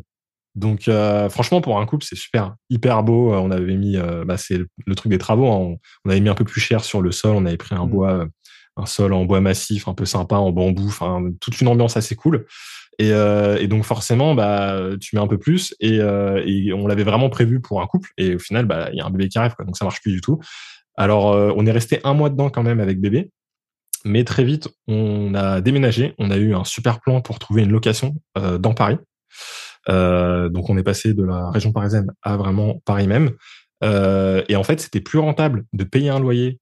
Alors là, on paye 1300 euros. On a 55 mètres carrés avec du coup deux chambres, donc parfait pour un bébé. On verra quand le deuxième arrivera. et, et, du coup, bah, c'est plus intéressant en tout cas de payer ce loyer-là et de mettre notre ancien appartement sur Airbnb, qui dégage à lui seul entre 2002 et 2400 euros par mois de chiffre d'affaires. Donc, c'est plus rentable d'aller mmh. louer, en fait, toi, ton appartement en nu dans Paris et de mettre ton meublé. surtout avec, le, bah oui, surtout avec le, plafonnement des. Enfin, t'as tout en fait. Les zones, le plafonnement les zones des, des, loyers, à, loyers, exactement. à Paris qui, font que toi, tu vas pas payer si cher. C'est ça, ouais. Tes besoins, ils changent. Hein. C'est aussi ça. Exactement, ouais. Et donc, euh, on a trouvé ce super plan. Alors, le défaut, c'est que c'était un appart qui était bon, un petit peu dans son jus, surtout que euh, moi, j'aime plutôt les trucs modernes, etc. Là, t'arrives dans un, appart un peu euh, avec le charme parisien, comme dirait un bon agent immobilier. Mais c'est vrai que mm. moi, j'avais quand même envie d'avoir un certain truc moderne. Donc, j'ai quand même fait un deal avec le propriétaire. J'ai fait entièrement la cuisine et toute la peinture. Euh, le matos c'était payé par le propriétaire, mais j'ai tout fait moi-même parce que forcément en location, t'as pas envie de payer euh, des gars qui euh, vont bosser dans, dans, une loc où tu récupéreras jamais l'argent. Et, et, donc j'ai tout refait pendant mon congé paternité. J'ai dû refaire la cuisine, etc. Donc c'est pareil, c'est top. J'ai appris plein de trucs. mais mais bon, c'était un peu une période assez assez compliquée forcément parce que t'as un nouveau-né. En même temps, t'es en train de faire les travaux à moitié. Enfin bref, c'était une période assez intense. Il y a ta femme qui t'a dit, mais t'avais dit que t'avais fini de monter la cuisine. C'est ça, euh, ouais. Exactement, ouais. Mais, mais voilà, on s'en est sorti. Euh, et maintenant, au moins, on, a, on a un appart qui est un peu plus adapté en loc. Et du coup, le bien qu'on avait, où il y avait cette maison avec ces trois appartements, euh, les trois, les trois euh, dépendances séparées, là, mmh. bah, tout est sur Airbnb et au moins ça tourne, euh, t'as tout sur place. on y va de temps en temps pour gérer les stocks, etc. Mais ça permet de tout mettre de tout mettre euh, sur Et là, tu as, plusieurs femmes de ménage ou tu en as quasiment une à plein ouais, temps. Là, ouais, c'est ça. Ouais, je bosse avec une, euh, une boîte euh, et, euh, et je pense qu'elle a au moins trois femmes de ménage. Et après, sur le premier studio qu'on avait, qu'on a mis sur mmh. Airbnb, celui-là, on a trouvé quelqu'un qu'on garde pour l'instant. Mais c'est pareil là, parce que la suite de l'histoire, c'est qu'on est maintenant en train de monter une boîte de sous-location. Mmh. Et donc, on a rentré d'autres appartements qui, euh, là, cette fois-ci, sont pas à nous. Mais euh, ces appartements-là, bah, pareil, on les gère sur Airbnb. Et là, c'est pareil, bah, on est en train d'essayer de trouver euh, un peu plus de monde pour, pour le ménage parce qu'effectivement, on, on, est un peu short. Ouais. Mmh. Top, top. Donc, au moins, le, bah, la maison, il y a tout qui se paye tout seul. Le ouais, l'argent. Alors, c'est des grosses mensualités, forcément, parce que bah, c'était un, un, gros emprunt. Euh, en apport, j'avais mis une partie de mon pré-relais, mais on n'avait pas mis non plus un méga apport. Euh, Pourquoi tu dois dans les 3000, 2500 Ouais, exactement, c'est ça. Ouais, les mensualités, elles sont euh, autour des 3000 euros. Mmh. Euh, donc voilà, tu as quand même ça à payer. En plus, Airbnb, c'est faut vraiment penser chiffre d'affaires. C'est as des gros revenus, tu vois pas mal de chiffres arriver, euh, mais derrière, tu as beaucoup de frais. faut gérer toutes les courses, faut payer tous les ménages. qui sont quand même une grosse partie de ton budget. Les factures d'électricité, euh, ah, du chauffage électrique, ça. Faut avoir, euh, franchement, même avec des chauffages électriques, euh, l'isolation refaite, euh, des PEC, etc. Ah, tu te prends des factures. on s'est pris des factures à 700, 800 euros pour un mois. Mmh. ouais, c'est des grosses factures. Quoi. Pareil pour l'eau. L'eau, euh, tu te dis, mais c'est pas possible, il y a une fuite d'eau, euh, mm. tu es à 120 mètres cubes d'eau pour euh, un trimestre. Enfin, c'est des, laisse tomber. Les consos, elles sont vraiment exagérées. Et puis, t'as pas, t'as, tout, la literie à remplacer. Enfin, mm. t'as beaucoup de frais comme ça à gérer. Et ouais, les draps s'usent, les serviettes s'usent, tu, laves, tu laves souvent. C'est ça, ouais. Et c'est vrai que le chauffage électrique, moi, je parle avec des gens en Alsace. Il y en a, ils se disent, ils m'ont carrément dit que, ben, nous, en Alsace, la haute période, c'est en décembre, mais qu'après janvier, février, ils hésitaient à l'an prochain, si les lecs, c'est toujours euh, pareil, à carrément fermer les Airbnb, janvier, février. Parce qu'en fait, euh, alors c'est un peu plus que, que le chauffage, mais quand tu vois tous les emmerdements que c'est. Ouais, ouais c'est euh, clair, ouais. C'est clair, ouais. Non, non, mais c'est un, un, gros sujet, ouais. Quand on voit comment ça peut grimper, c'est ouais, ouais c'est un, un, vrai sujet à prendre en compte. Et ce qui est fou, c'est que même en faisant une bonne isolation, tu peux te retrouver avec des gros frais. Alors après, l'erreur que qu'on a fait, mais c'est aussi parce qu'à la base, il devait pas être en Airbnb, euh, c'est qu'on n'a pas prévu euh, tout ce qui est thermostat mmh. et contrôle. J'ai regardé un petit peu et je pense que je vais sûrement installer tout ça pour le prochain hiver. Tu as des systèmes maintenant que tu branches au radiateur, que tu peux contrôler en plus avec le Wi-Fi, euh, mmh. qui te permettent de plafonner la température.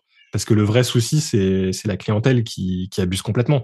Des fois, t'as et fenêtre ouverte, quoi. Exactement, ouais. Et on a pas mal d'étrangers, nous. Vraiment, je pense, 90% euh, de nos réservations, c'est des, des étrangers. Et en fait, euh, t'en as des fois, ils viennent euh, des, tropiques, ils viennent de pays mmh. chauds, ils sont là allez, on va faire ah. comme euh, ils viennent, ils arrivent à Paris en hiver, chez eux, ils sont partis, c'est 30 degrés, ils mettent les radiateurs à fond la caisse, enfin, c'est, c'est ingérable, quoi. moi, j'étais en Russie, et c'est, en Russie, il fait hyper chaud dans les bâtiments aussi. Enfin, c'est, c'est aussi culturel un peu, quoi. Ouais, exactement, euh, ouais, t'as exactement, t'as un euh, côté culturel. Dans les pays asiatiques, la clim, elle est toujours à balle et t'as froid dans tous les endroits. c'est ça, aux US, c'est des trucs où, exactement, ouais. Donc, donc ouais, on va, on va faire, on va un peu bosser là-dessus aussi pour, pour mieux gérer cet aspect-là sur, sur la prochaine saison hivernale. L'avantage après, c'est que nous en région parisienne, on a du monde, euh, on a du monde toute l'année, quoi. Mm. Donc euh, t'es pas obligé de vraiment baisser tes prix l'hiver euh, parce que tu as quand même de la demande, quoi. Yes. Mais par contre, la contrainte, c'est que vu qu'on a tout fait en nom propre, bah derrière, tu as énormément de chiffres d'affaires. Donc forcément, passage en LMP, en leur meublé professionnel, si tu as trop de revenus. Et, et c'est pour ça qu'en fait, on s'est retrouvé à, à, créer la boîte de Soloc parce que moi, j'ai réussi à avoir ma rupture conventionnelle sur l'activité que j'avais dans l'informatique en avril. 2023. Euh, voilà, 2023. Ma compagne, elle a eu sa rupture conventionnelle en juillet 2022. Et après, elle a enchaîné avec le congé maternité, etc. Donc forcément, on était tous les deux au chômage, donc baisse de revenus. Et derrière, tu as tes Airbnb qui sont en train de super bien marcher, où tu es en train de rentrer des revenus euh, de dingue. Euh, plus que 100 cas par an, quoi. Ouais, exactement. Donc en fait, c'est mort. C'est-à-dire que même si on avait gardé nos salaires, je pense qu'on aurait été, on était, on était pas bon non plus, tu vois. Donc, euh, on aurait été limite, quoi. Ça aurait été, euh, ça aurait été chaud. Et donc là, en plus, tu passes au chômage, donc tu as une perte de ton salaire. Forcément, euh, on était mort, on allait passer à l'MP. Et donc, pour éviter ça, on a créé une boîte de solutions. Et le LMP, ouais, c'est pas si grave pour la plupart des gens. Oui, exactement. Oui, exactement. Sauf que quand tu es au chômage, info importante que je ne savais pas, mais quand tu es au chômage, le LMP, en fait, si tu passes l'MP, tu perds ton chômage puisque tu es professionnel, donc tu as une activité professionnelle. Donc, euh, tu peux pas avoir euh, euh, ton chômage et être loueur meublé professionnel. Donc, vraiment, méfiez-vous pour ceux qui sont en transition, qui essaient justement de voilà de, de sortir d'un CDI ou etc. faut vraiment se méfier. Il y a, il y a vraiment cette contrainte-là. Et d'ailleurs, autre petit conseil pour ceux qui essaient de sortir d'un CDI, moi, à la base, j'avais fait un dossier transition pro. Si on a travaillé au moins, je crois que c'est 4 ans, 5 ans dans, différentes entreprises. Hein, ça n'a pas forcément besoin d'être une seule boîte. On monte un dossier, on dit qu'on va monter notre boîte, etc. Machin. Ça passe en commission. Euh, globalement, euh, j'ai l'impression qu'ils font passer tous les dossiers à moins qu'on leur sorte une, une, idée d'entreprise complètement loufoque. Euh, si le dossier est, a un minimum sérieux, ça passe. Et derrière, en fait, ça te permet de démissionner et d'avoir ton chômage. Hmm. Et ça, c'est un super plan. Moi, je Ça, c'est pour créer une société hein, derrière. Ouais, exactement, pour créer une société derrière. Et moi, du coup, je l'avais fait. Euh, ça m'a permis d'aller voir mon employeur et d'avoir en fait beaucoup plus de sérénité dans ma négociation. Mmh. Parce que je leur ai dit, bah, c'est pas compliqué. Moi, je peux partir avec mon préavis de trois mois et j'ai mon chômage. Par contre, soit, donc soit on fait ça, soit on essaie de travailler un peu en intelligence et je pars à une date qui nous arrange tous. Mais par contre, vous me faites une rupture conventionnelle, euh, ce qui me permet bah, déjà d'avoir mon chômage et puis en plus de, de, toucher, tu touches un petit truc aussi au niveau de, de ta sortie, quoi. Donc, euh, donc c'est comme ça que j'ai réussi à, négocier avec eux parce que forcément, il y a pas mal d'entreprises, ils aiment pas trop les ruptures conventionnelles. Mmh. Euh, ils ont des, des, quotas, ils peuvent pas dépasser un certain nombre, etc. Machin. Enfin, c'est toujours un peu compliqué. Euh, et c'est un des, un des leviers en tout cas qu'on peut avoir sur une boîte. Euh, et si on, si ce levier suffit pas, bah, quoi qu'il arrive, on a le plan B, on démissionne, on fait, on fait transition pro, quoi. Donc, plan B est toujours important. C'est ça, ouais. Et, et, en tout cas, pour en revenir à cette histoire de sous-location, bah, l'idée, c'était de créer cette structure où cette structure loue tous les appartements qu'on possède. Elle les loue euh, à un loyer qui euh, un loyer meublé. Ça te permet de réduire toi tes revenus de loueur meublé non professionnel et donc de pas passer le seuil. Et par contre, elle, elle les exploite en Airbnb et c'est elle du coup qui euh, qui fait vraiment du cash quoi. Et c'est vraiment ça c'est une boîte société quoi. En ouais, c'est une, société, ouais. morale. En l'occurrence, nous on a fait une SAS. Mmh. je pense que ça vaut le coup. Alors on a bossé avec un, un fiscaliste euh, le fiscaliste des gentlemen investisseurs, hein, euh, qui, qui, a fait un super job. Euh, et effectivement, c'est c'était plus simple de faire une SAS dans notre cas. Ça peut être intéressant de faire une SARL si on veut se reverser un salaire. Enfin bref, le mieux c'est de voir, je pense, avec un, un, fiscaliste pour être sûr de du bon montage. Mais il faut vraiment que ce soit une société commerciale, Bien sûr. parce que c'est une activité du coup commerciale. Et, et ça permet derrière de faire un bail dérogatoire qui va te permettre de louer ton appartement euh, via ce bail et toi de l'exploiter en Airbnb. L'intérêt derrière aussi, c'est que tu peux le faire pour tes appartes, mais aussi pour d'autres clients. D'ailleurs, c'est même fortement conseillé, puisque si tu ne le fais que pour tes appartements bah, tu peux forcément avoir un redressement fiscal derrière, parce que les impôts peuvent te dire, oui, mais là, vous avez monté une société juste pour euh, pour vous, quoi. Mmh. Euh, et, et, donc euh, là, tu fais rentrer d'autres clients. En plus, ça te permet de faire aussi grossir cette activité-là. Et là, on est en plein dedans. Donc là, notre objectif, c'est vraiment de faire grossir notre activité en région parisienne, où on loue les loyers. Enfin, on, on paye un loyer fixe à nos propriétaires. On leur paye généralement un loyer au-dessus du marché, ce qui est plutôt intéressant pour eux. Et derrière, euh, bah, la garantie pour eux, c'est qu'ils aient pas de galère, on s'occupe de tout. Il y a des avantages puisque bah c'est pas un bail avec un, c'est pas un bail d'habitation.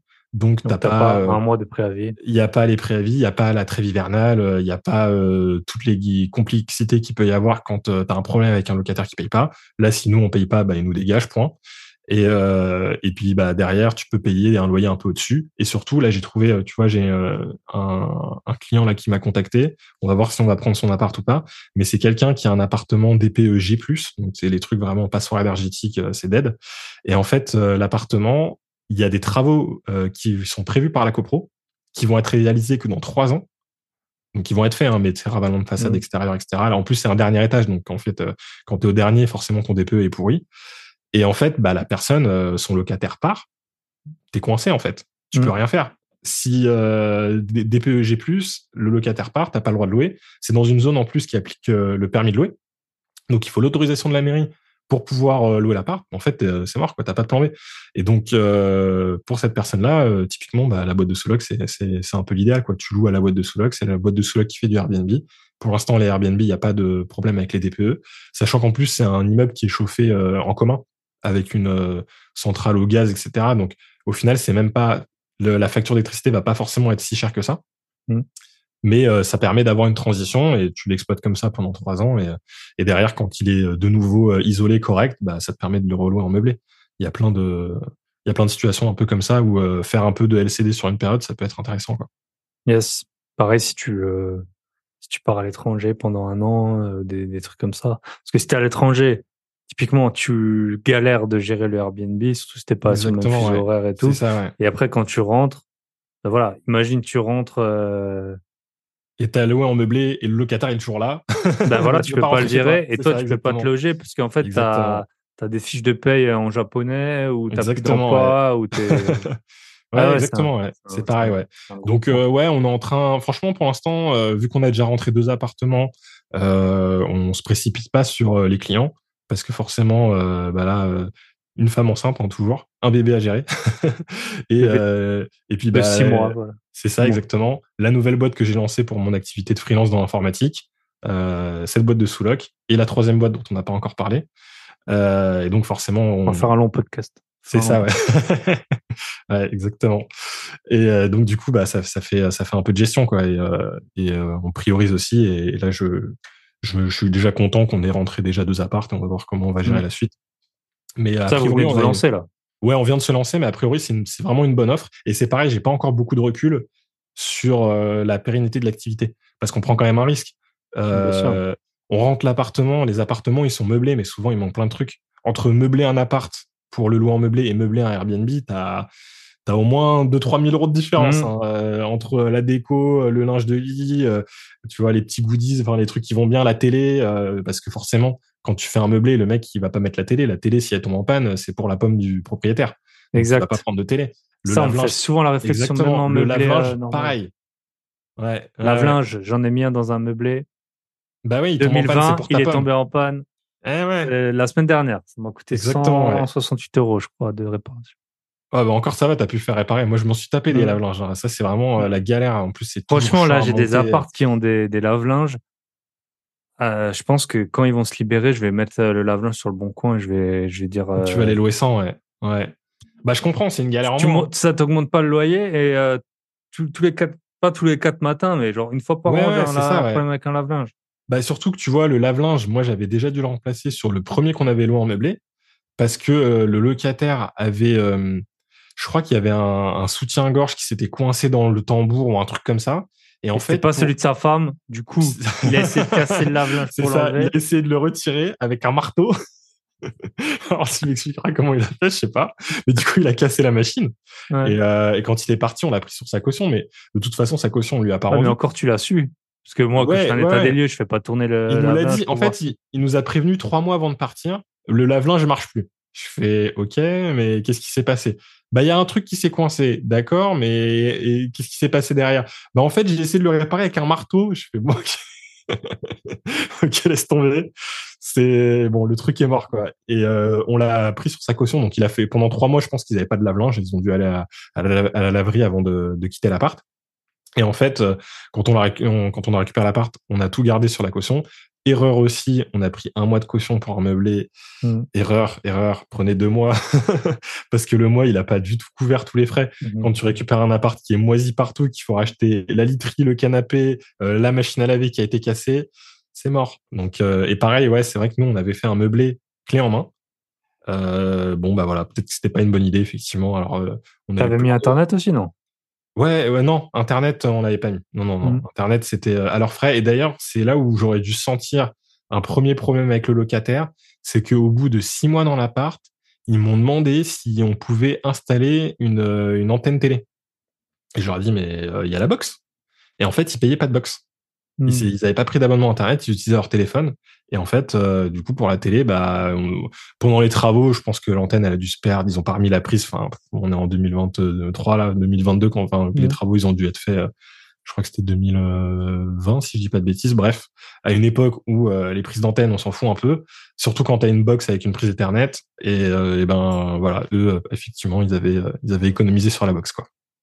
Comme quand j'étais étudiant, je me rappelle les free Wi-Fi et neuf Wi-Fi là, c'était des. Je sais pas, ça existe plus ces trucs. Euh, ouais, bah t'avais neuf télécoms, ça existe plus, ouais. Ouais, en fait, t'avais des, avais une partie de la bande passante qui était pour tout le monde, si t'étais client. Ouais, ouais, les trucs, euh, ouais, exactement. Tu les échangeais les codes et tout, c'était toujours la, la misère. je me rappelle, j'étais étudiant deux ans, j'avais pas internet. Euh, ouais, bah moi j'ai. chargé les films à, à, à, la fac, du coup.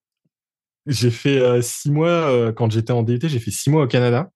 Et au Canada, ils payent hyper cher Internet. En fait, euh, forcément, l'infrastructure pour euh, connecter les gens est ultra chère. Ils sont obligés d'enterrer les câbles.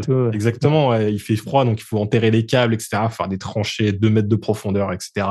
Donc forcément, les là-bas, Internet, ça coûte une, blinde. Et à l'époque où j'y étais, ils payaient encore euh, au giga, en fait. T'avais pas d'abonnement illimité.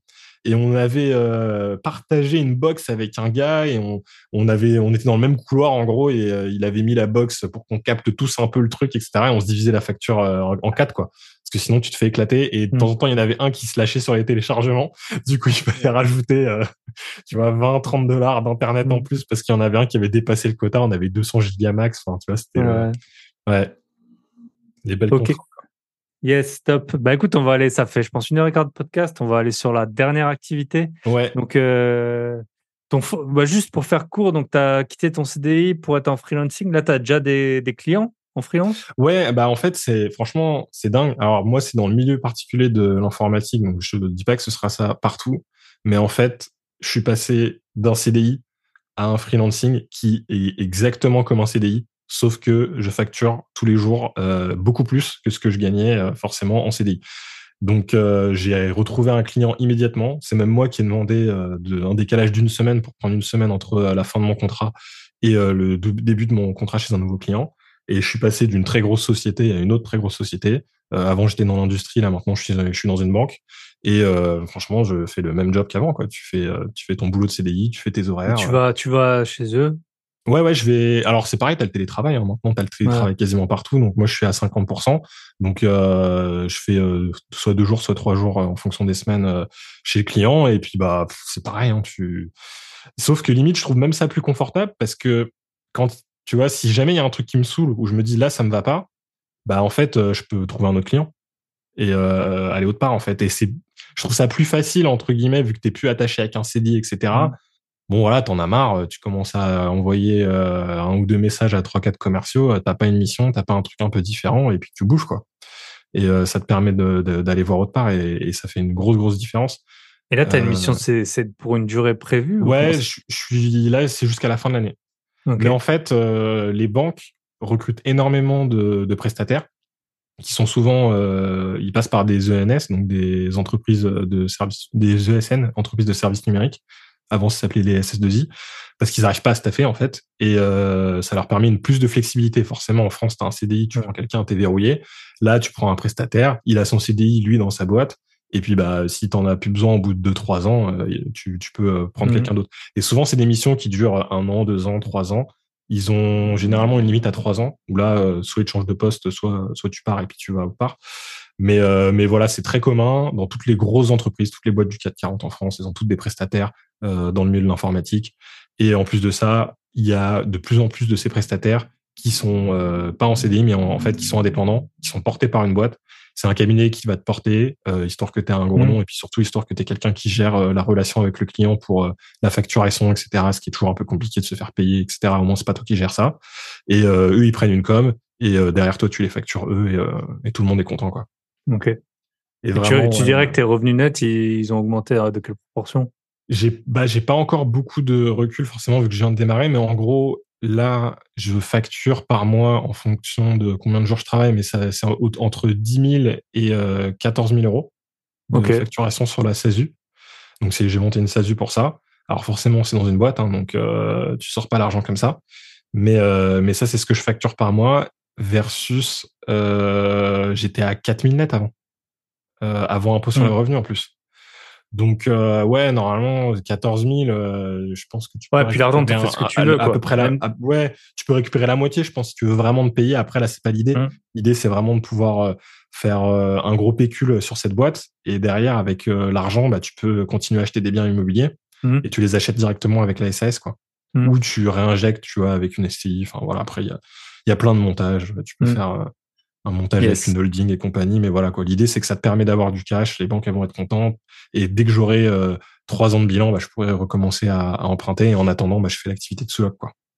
Yes. Mais passé en freelancing, on a eu euh, on a eu Nils sur le podcast, puis il est chasseur de tête. Et pareil, il a eu des, enfin, sacré gap encore plus Enfin, il partait de plus bas que toi, je pense, en termes de revenus, euh, de revenus nets, mais il a eu vraiment un bon, euh, enfin, un sacré changement de vie euh, juste en hein. faisant, en faisant à peu près le même métier. Et le, le boulot, le boulot est le même, hein. Mais c'est normal, hein, en même temps. tu prends un bonhomme pour faire un truc, enfin, qui sont en CDI, freelance ou mmh. machin, enfin, Tu vois, c'est, on reste des humains, hein, donc mmh. euh, c'est le job, euh, il est à peu près à peu près pareil partout, quoi. Donc mmh. c'est pas parce que tu es en freelance qu'on va te dire alors toi tu travailles 16 heures par jour. Enfin, c'est voilà, donc on a on attend de toi que tu fasses le même job que quelqu'un qui est en CD, sauf que t'es pas du tout payé pareil, quoi.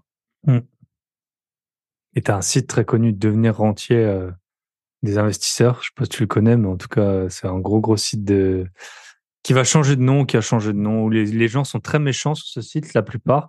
Mais euh, en tout cas, c'est le fondateur, il est, euh, il avait fait la même chose dans, dans l'IT, je crois, euh, mais il y a longtemps. Mais il, raconte bah, souvent son. Ouais, dans dans l'IT, je pense que c'est un domaine où tu as vraiment beaucoup de freelance. Enfin, maintenant, plus mmh. que j'en suis un, je m'en rends encore plus compte parce qu'avant, tu es un peu aveugle à tout ça. Et puis, une mmh. fois que tu as changé, tu as fait le changement, tu repères les gars, tu vois, qui demandent des notes de frais à chaque fois qu'ils vont au resto, tu vois. Des petits indices comme ça. Et, euh, et, et, en fait, ouais, euh, là, maintenant que, que je me, je me rends compte de ça, il y a beaucoup de, vu que dans l'IT, tu as pas mal de mercenaires, parce que bah, ils se sont retrouvés là-dedans, ils se sont dit il y a du job, il y a machin, etc. Bah forcément un mercenaire, tu lui dis je te paye plus, bah t'y vas. Hein.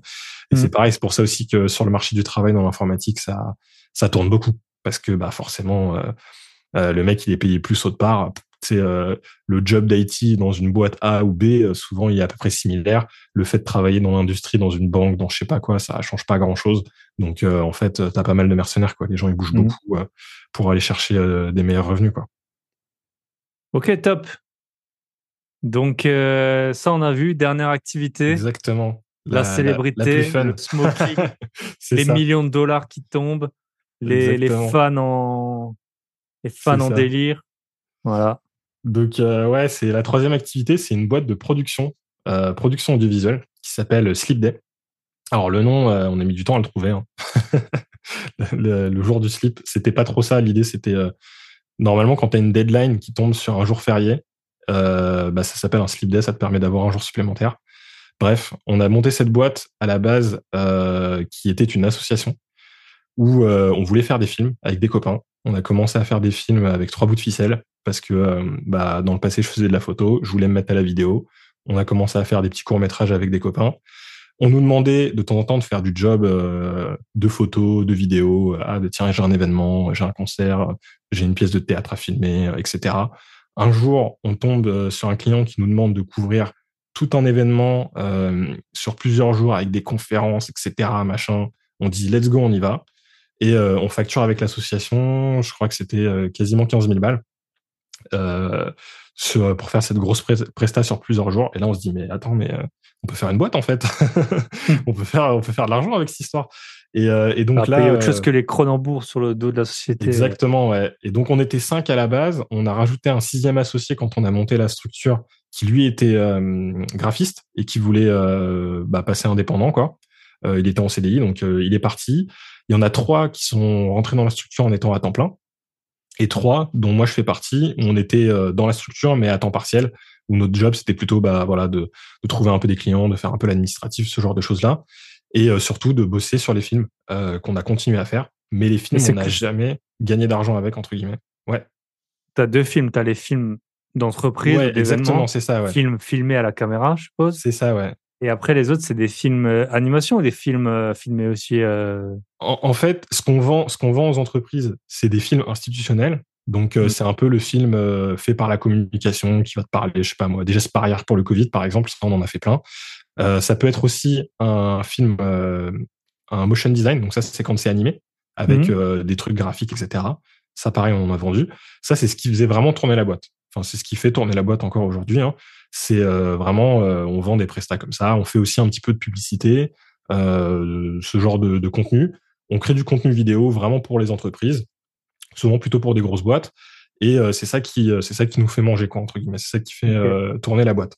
Maintenant, nous, ce qu'on adore faire, c'est faire des, des films de fiction. Donc là, vraiment, tu es sur du court métrage, voilà, voilà, en mode cinéma. Et ça, on a commencé à en faire petit à petit. L'avantage, c'est que vu qu'on avait la boîte qui euh, facturait des clients, euh, bah, on gagnait euh, des sous, on pouvait s'acheter du matériel. Donc, on a mmh. financé tout, tout, notre matériel comme ça. Et derrière, bah, tu as du matos qui est payé par la boîte, tu as des gens qui sont dispo, bah, tu peux faire des films. Et donc, on a commencé à faire nos films comme ça, en travaillant, bah, entre guillemets, bénévolement, quoi, parce qu'on savait qu'il n'y avait pas de retour sur investissement. En travaillant avec des acteurs, etc., qui, qui aussi étaient juste défrayés, qui venaient avec plaisir du coup bosser sur nos tournages. Et on a commencé petit par petit à petit. On a fait des festivals. Il y en a un qui est assez connu, c'est le Nikon Festival. Il y en a pas mal qui le font. Et on a commencé à faire un autre festival qui s'appelle le 48 Hour Film Project. On a partout en France. Celui-là, il est assez sympa. Le concept, c'est que le vendredi, on donne un sujet et le dimanche, tu dois rendre un film terminé. Sachant que quand on te donne ton sujet, tu as un personnage euh, à placer, une réplique à placer et un objet à placer pour éviter qu'il y ait de la triche, hein, forcément. Et tu dois rendre un film vraiment fini qui dure jusqu'à 7 minutes où tu as fait la musique originale. Soit tu as fait la musique originale, soit tu as les droits de la musique, soit tu as utilisé des musiques euh, libres de droit euh, qui sont éclatées. et tu as fait bah, tout ce qui est son, tout le montage. voilà tu as vraiment tout fait. Si tu as fait des effets spéciaux, il faut les faire dans les 48 heures. Tu fais vraiment tout en 48 heures. C'est euh, hyper intéressant d'un point de vue créatif. Ça te permet de faire des films le week-end, ce qui est pratique quand tu es une autre activité. Mmh. Et, euh, et, donc, on en a fait plein. On en a fait pendant euh, 4 ans. Et là, c'est une fois par an ou c'est plusieurs fois par an? Ouais, c'est une fois par an. En fait, chaque ville en organisant. Tu peux en faire euh, plusieurs. nous, on en a fait sur plusieurs villes. C'est mmh. En France, c'est sur la période d'octobre. Euh, et t'en as en fait, euh, t'en as par Paris, par Marseille, euh, Lyon. Enfin voilà, t'en as, t'en as un peu partout en France. Et nous, on s'est inscrit. La première fois, on avait fait, on avait fait que celui de Paris. Euh, et la deuxième fois, en fait, on s'est inscrit à deux villes. Et puis euh, la, la, fois d'après, on a fait quatre villes. Et la dernière, en 2022, pareil, on a fait quatre villes. quatre villes en un mois, ouais. Donc quatre villes en un mois, on multiplie les, les chances. Mais par contre, tous les week-ends du tu, mois ouais, tu dors éclatés. Et surtout que c'est vrai, tu dors, tu dors pas quoi. C'est super dur quoi. Donc le lundi, t'arrives au boulot, t'es complètement mort. Mais, euh, ouais, tu factures 14 000 euros par mois. Non, c'était avant. Ouais, c'était avant. Ouais, c'est ça. Ouais, exactement. Mais en tout cas, ouais, c'est c'est des super expériences. Et forcément, bah plus t'en fais, comme plein de trucs, hein, meilleur tu viens. Exactement. Il y a franchement au bout d'un moment, il n'y a pas de secret. Nous, on s'est tous auto-formés dans le domaine on n'est tous pas du tout du milieu, on connaît personne, on connaît pas d'acteur, on connaît pas de producteur, on vient de nulle part, mais on s'est dit bah c'est comment tu démarres, bah tu prends une caméra, tu fais un film quoi. C'est c'est un peu là-dessus qu'on qu'on est parti. Euh, c'est comme dans plein de domaines, tu as beaucoup d'appelés, peu d'élus, et tu as pas mal de gens tu sais qui veulent euh, entre guillemets obtenir quelque chose, mais il faut rien. Bah vraiment là je pense euh, t'as pas le choix. Si tu veux sortir quelque chose, tu fais un film et quand tu as un truc qui est terminé avec un bon résultat et qui ressemble à quelque chose, bah là il y a des gens qui commencent à venir te parler quoi. Mais avant ça, on s'en fout, t'es personne, euh, tu connais personne donc euh, tu pourras arriver à rien quoi entre guillemets. Et donc on en a fait plein et euh, sur la dernière saison, on a deux films qui ont gagné des villes. On a gagné à Nantes et à Tours. et du coup quand tu as gagné une ville, tu as le droit de faire la finale. Cette année, la finale était à Los Angeles juste à côté de Hollywood. Donc là, c'était trop bien. On a pu partir là-bas. Donc on est parti euh, avec toute l'équipe. On est parti aussi avec bébé. Hein, parce que bon, euh, ce serait dommage de, de, de partir sinon bah ouais, sans bébé. Premier voyage. Euh, ouais, exactement. pas l'avion pour les bébés. Ouais, je pense que le décalage horaire, vous avez dû bien le sentir, quoi. Exactement. Surtout au retour. À l'aller, ça va. Au retour, ah. c'était chaud, ouais. Et en vrai, l'avion, ça s'est très bien passé, mais effectivement, le gros, le gros truc, c'est le décalage horaire. Et euh, les bébés payent quand même les taxes, hein, pour info. T'as des taxes, surtout les États-Unis, ils ont des taxes spécifiques. Et euh, les bébés payent autant que les adultes. Donc on a payé 50 euh, dollars, je crois, de, de taxes. Quoi, donc, euh, mais bref, on a pu aller là-bas. Donc, tu avais 135 finalistes qui venaient de, du monde entier, de villes gagnantes, hein, mmh. des États-Unis, d'Asie, enfin vraiment d'Afrique. Enfin, t'as vraiment de, plein plein de villes représentées. Et notre film, enfin un de nos films, on avait deux films en compétition. Il y en a un qui a fait troisième de la compétition. Euh, un autre qui a gagné euh, plusieurs prix. C'est un petit peu comme euh, tu vois les Oscars ou quoi. T'as des prix genre meilleure réalisation, meilleure image, patati patata. Donc on a gagné plusieurs prix. On est reparti avec six prix sur les deux films et une sélection pour aussi participer au Festival de Cannes. Euh, du coup qu'on a fait là, c'était en, en mai. Si Il y a un mois, ouais. Ouais, c'est ça, ouais. Euh, donc voilà, on a on a pu faire on a pu faire tout ça. Euh, et, on était hyper contents. Nous, on est parti là-bas. Des gens se disaient, ouais, si on a une sélection pour un prix, c'est déjà énorme. Et au final, bah, pendant la soirée, euh, on a, on n'a pas arrêté de se lever mm. pour récupérer des prix. On était comme des dingues. Euh, et préparé ton discours un peu en anglais et tout. Ouais, euh. bah même pas. Franchement, on n'a pas dit grand chose. On a dit, on est super content, merci. Et puis c'est à peu près tout, quoi. on n'a pas fait les longs discours de mm. cérémonie à l'américaine. Mais en tout cas, c'était top. On a rencontré plein de gens aussi. Et, et bah forcément, derrière, on a commencé à discuter avec un distributeur donc là, on a un distributeur qui euh, a signé des, euh, des, visas, d'exploitation pour commencer à essayer de vendre nos films, en fait, de vendre des courts-métrages qu'on a fait. Euh, en parallèle, on avait fait aussi un autre film pour un concours chez TF1 qui a aussi bien marché, euh, qui a été dans les finalistes, etc. Enfin voilà, on commence à avoir euh, des films qui marchent en festival. C'est ça, ouais. Et donc, quand tu as des courts-métrages qui commencent à fonctionner en festival, bah, tu les présentes à d'autres festivals parce que tu peux en gagner plusieurs. Comme ça, ça fait mmh. que tu as un film qui gagne plein de prix. Et, euh, et puis, bah, forcément, derrière, bah, il y a des, des, distributeurs qui commencent à dire, ah, bah, toi, c'est pas mal, etc. OK. Et euh, on commence à, on commence à, voilà, à, à, rentrer un peu dans ce milieu-là, petit à petit, grâce à ça, quoi. Et qui euh, peut acheter ça? Qui peut acheter des, des courts-métrages? Bah, ça peut être euh, Amazon, Netflix et compagnie, les chaînes de télévision, des plateformes qui veulent lancer un truc pour les courts-métrages, Canal+. Canal+, aussi, euh, il serait qu'ils achètent pas mal de cours. Mais souvent, franchement, c'est pas là-dessus qu'ils font beaucoup de sous. C'est pas, de toute façon, un court-métrage, tu vas le vendre. Si, si t'as de la chance, juste ça va te rembourser tes frais, quoi. Parce hmm. que tu vas le vendre genre 5000 balles, tu vois, ou 10 000, ou 15 000. Enfin, c'est pas des gros montants. Et toi, derrière, bah, t'as travaillé plusieurs jours dessus t'as payé personne en plus. pour l'instant, on paye, on paye personne. Mmh. Euh, t'as utilisé du matos. Alors nous, heureusement, on a le truc du matos qu'on paye pas, mais ça, c'est mmh. un, un, super euh, montage qu'on fait parce que en fait, euh, le, sinon, on devrait au moins sortir 1000, 1500 euros de location d'équipement euh, par jour de tournage, quoi, minimum. Donc ça te fait quand même des, ça te permet de tourner à moindre frais. Mais ouais, normalement, c'est assez cher de faire un film. Et là, je m'en rends de plus en plus compte parce que pareil, bah, quand, j'étais à Cannes, j'ai pas mal discuté avec euh, avec pas mal de professionnels. Ça m'a permis de mieux comprendre comment tu pouvais euh, financer un long métrage. Et ouais, ouais, ouais, c'est pas simple. Il faut trouver en fait des gens prêts à mettre un million, deux millions euh, dans ton dans ton film, mmh. et sachant qu'on sait pas du tout où ça va aller. Mais il y a voilà, il y a beaucoup de trucs à savoir. Hein. Il y a il y a les banques par exemple, les banques qui ont des fonds euh, dédiés. Où les États aussi, enfin, puis TF1, ça, ils, aussi, euh, ils sont obligés de participer, je pense. C'est ça, ouais. T'as le, as le CNC euh, qui peut mmh. t'aider, mais qui va pas financer tout le film, mais effectivement, qui peut t'aider à financer une partie. Et en fait, bah, un truc intéressant, c'est que quand les banques investissent dans des films, toutes les grosses banques ont des, des véhicules du coup d'investissement pour faire ça. et ben en fait, c'est défiscalisé. Mmh. Parce que c'est comme si tu faisais une sorte de donation. Donc, euh, si tu arrives à créer un deal, euh, à avoir un bout de la banque, etc. Bon, après, plus ton film il est financé par d'autres personnes, plus potentiellement elles peuvent avoir un mot à dire sur le film. Mm. Plus c'est chiant pour toi, quoi. Mm. Euh, l'idéal, en fait, c'est de pouvoir produire ton film tout seul. Comme ça, tu fais ce que tu veux, quoi. T'as mm. personne pour te dire, en fait, ça, on fait pas comme ça, ça, tu fais ça. Là, je veux pas que ce soit de, voilà. Ça te permet d'avoir plus de liberté. Mais, petite question. Est-ce que, est-ce que vous, vous louez en mode euh, vous êtes propriétaire, vous louez à quelqu'un les équipements? Parce que du coup tu dis que c'est cher à louer. Est-ce que bah, on, va commencer à s'y mettre. Ouais, ouais, Bah, en fait, on n'avait pas nos locaux. Là, on vient d'acheter nos locaux. Euh, on va emménager normalement dans deux semaines si tout se passe bien. Euh, avant ça, on n'avait pas de, de, local, donc c'était un peu compliqué. Le matos, il était mmh. un peu à gauche, à droite. Pas cher, Mais effectivement, là, on va commencer à mettre en loc, bah, surtout les caméras, les optiques. c'est un peu les trucs faciles à louer et qui se louent cher.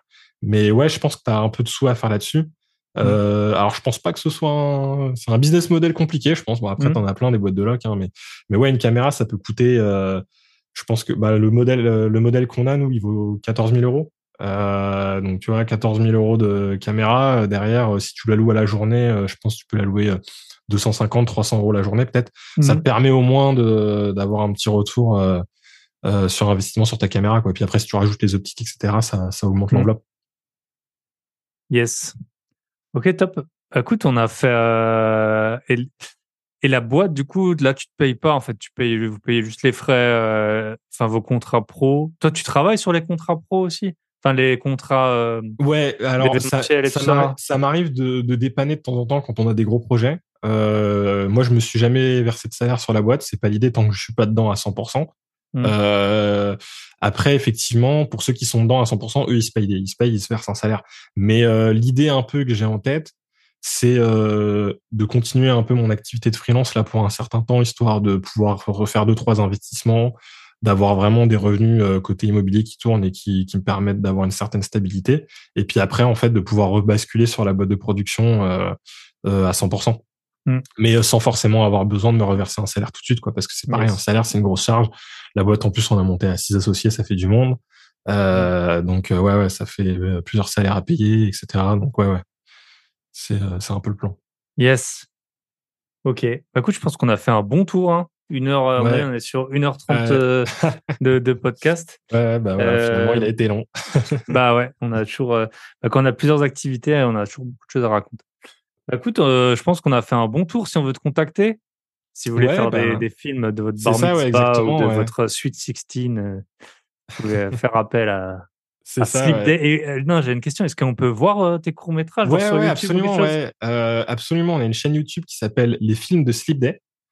Donc Sleep, tu peux, tu peux Sleep Day, S-L-I-P, comme un slip, et Day, D-A-Y. et, et, donc, on a une notre chaîne YouTube, c'est les films de Sleep Day. On a pas mal de films dessus, pas mal de 48 heures. On n'a pas les deux dont j'ai parlé qui ont gagné, ils sont pas encore dessus parce que tant qu'ils sont en train de tourner en festival, on peut pas les mettre en lien mmh public. Euh, donc voilà, les meilleurs ne sont pas dessus, mais euh, mais il y a déjà des super bons films qui ont gagné des prix hein, aussi de leur côté. Donc vous pouvez faire un petit tour là-bas. On a aussi un compte Insta Sleep Day, hein, si ça vous intéresse de voir euh, comment ça se passe quand on fait nos tournages. Et après, moi, mon compte Insta perso, c'est DF Visual. Donc, en un mot, DF. Il y, a un, ah. il y a un underscore, ouais, DF underscore visual.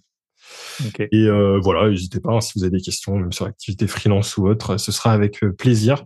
Euh, et, puis pareil, s'il y a des, des, investisseurs sur Paris, euh, euh, voilà, toujours partant pour échanger un verre ou quoi et, et parler d'IMO.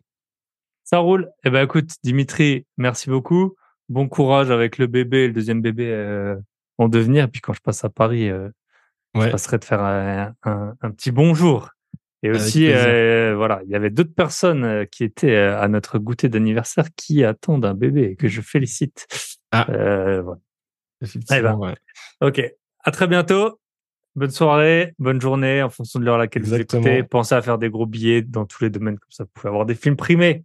Voilà, Festival de Cannes. Vous serez sûrement jamais assez riche pour euh, payer la soirée sur le yacht à 50 000 euros. Donc autant faire un film euh, qui vous y amène gratuitement. On peut se faire inviter, c'est ça. Allez, bye bye. Ciao. Et voilà, vous êtes arrivés au bout des 1h45 de podcast. Et eh oui, bravo à vous. Je sais qu'il y en a beaucoup, je vous vois, qui écoutent en accéléré, donc c'est pas si long, hein, du 1,25, 1,50. Je dois parler assez vite grâce à ça. Je vous rappelle, profitez, un événement à Brumat, de la boîte à billets pour avoir des infos exclusives qui vous enrichiront très probablement. Voilà, il n'y a aucun succès garanti, mais dans la vie, à ce prix-là, pourquoi se priver? Justement, c'est tout ce que je voulais vous dire.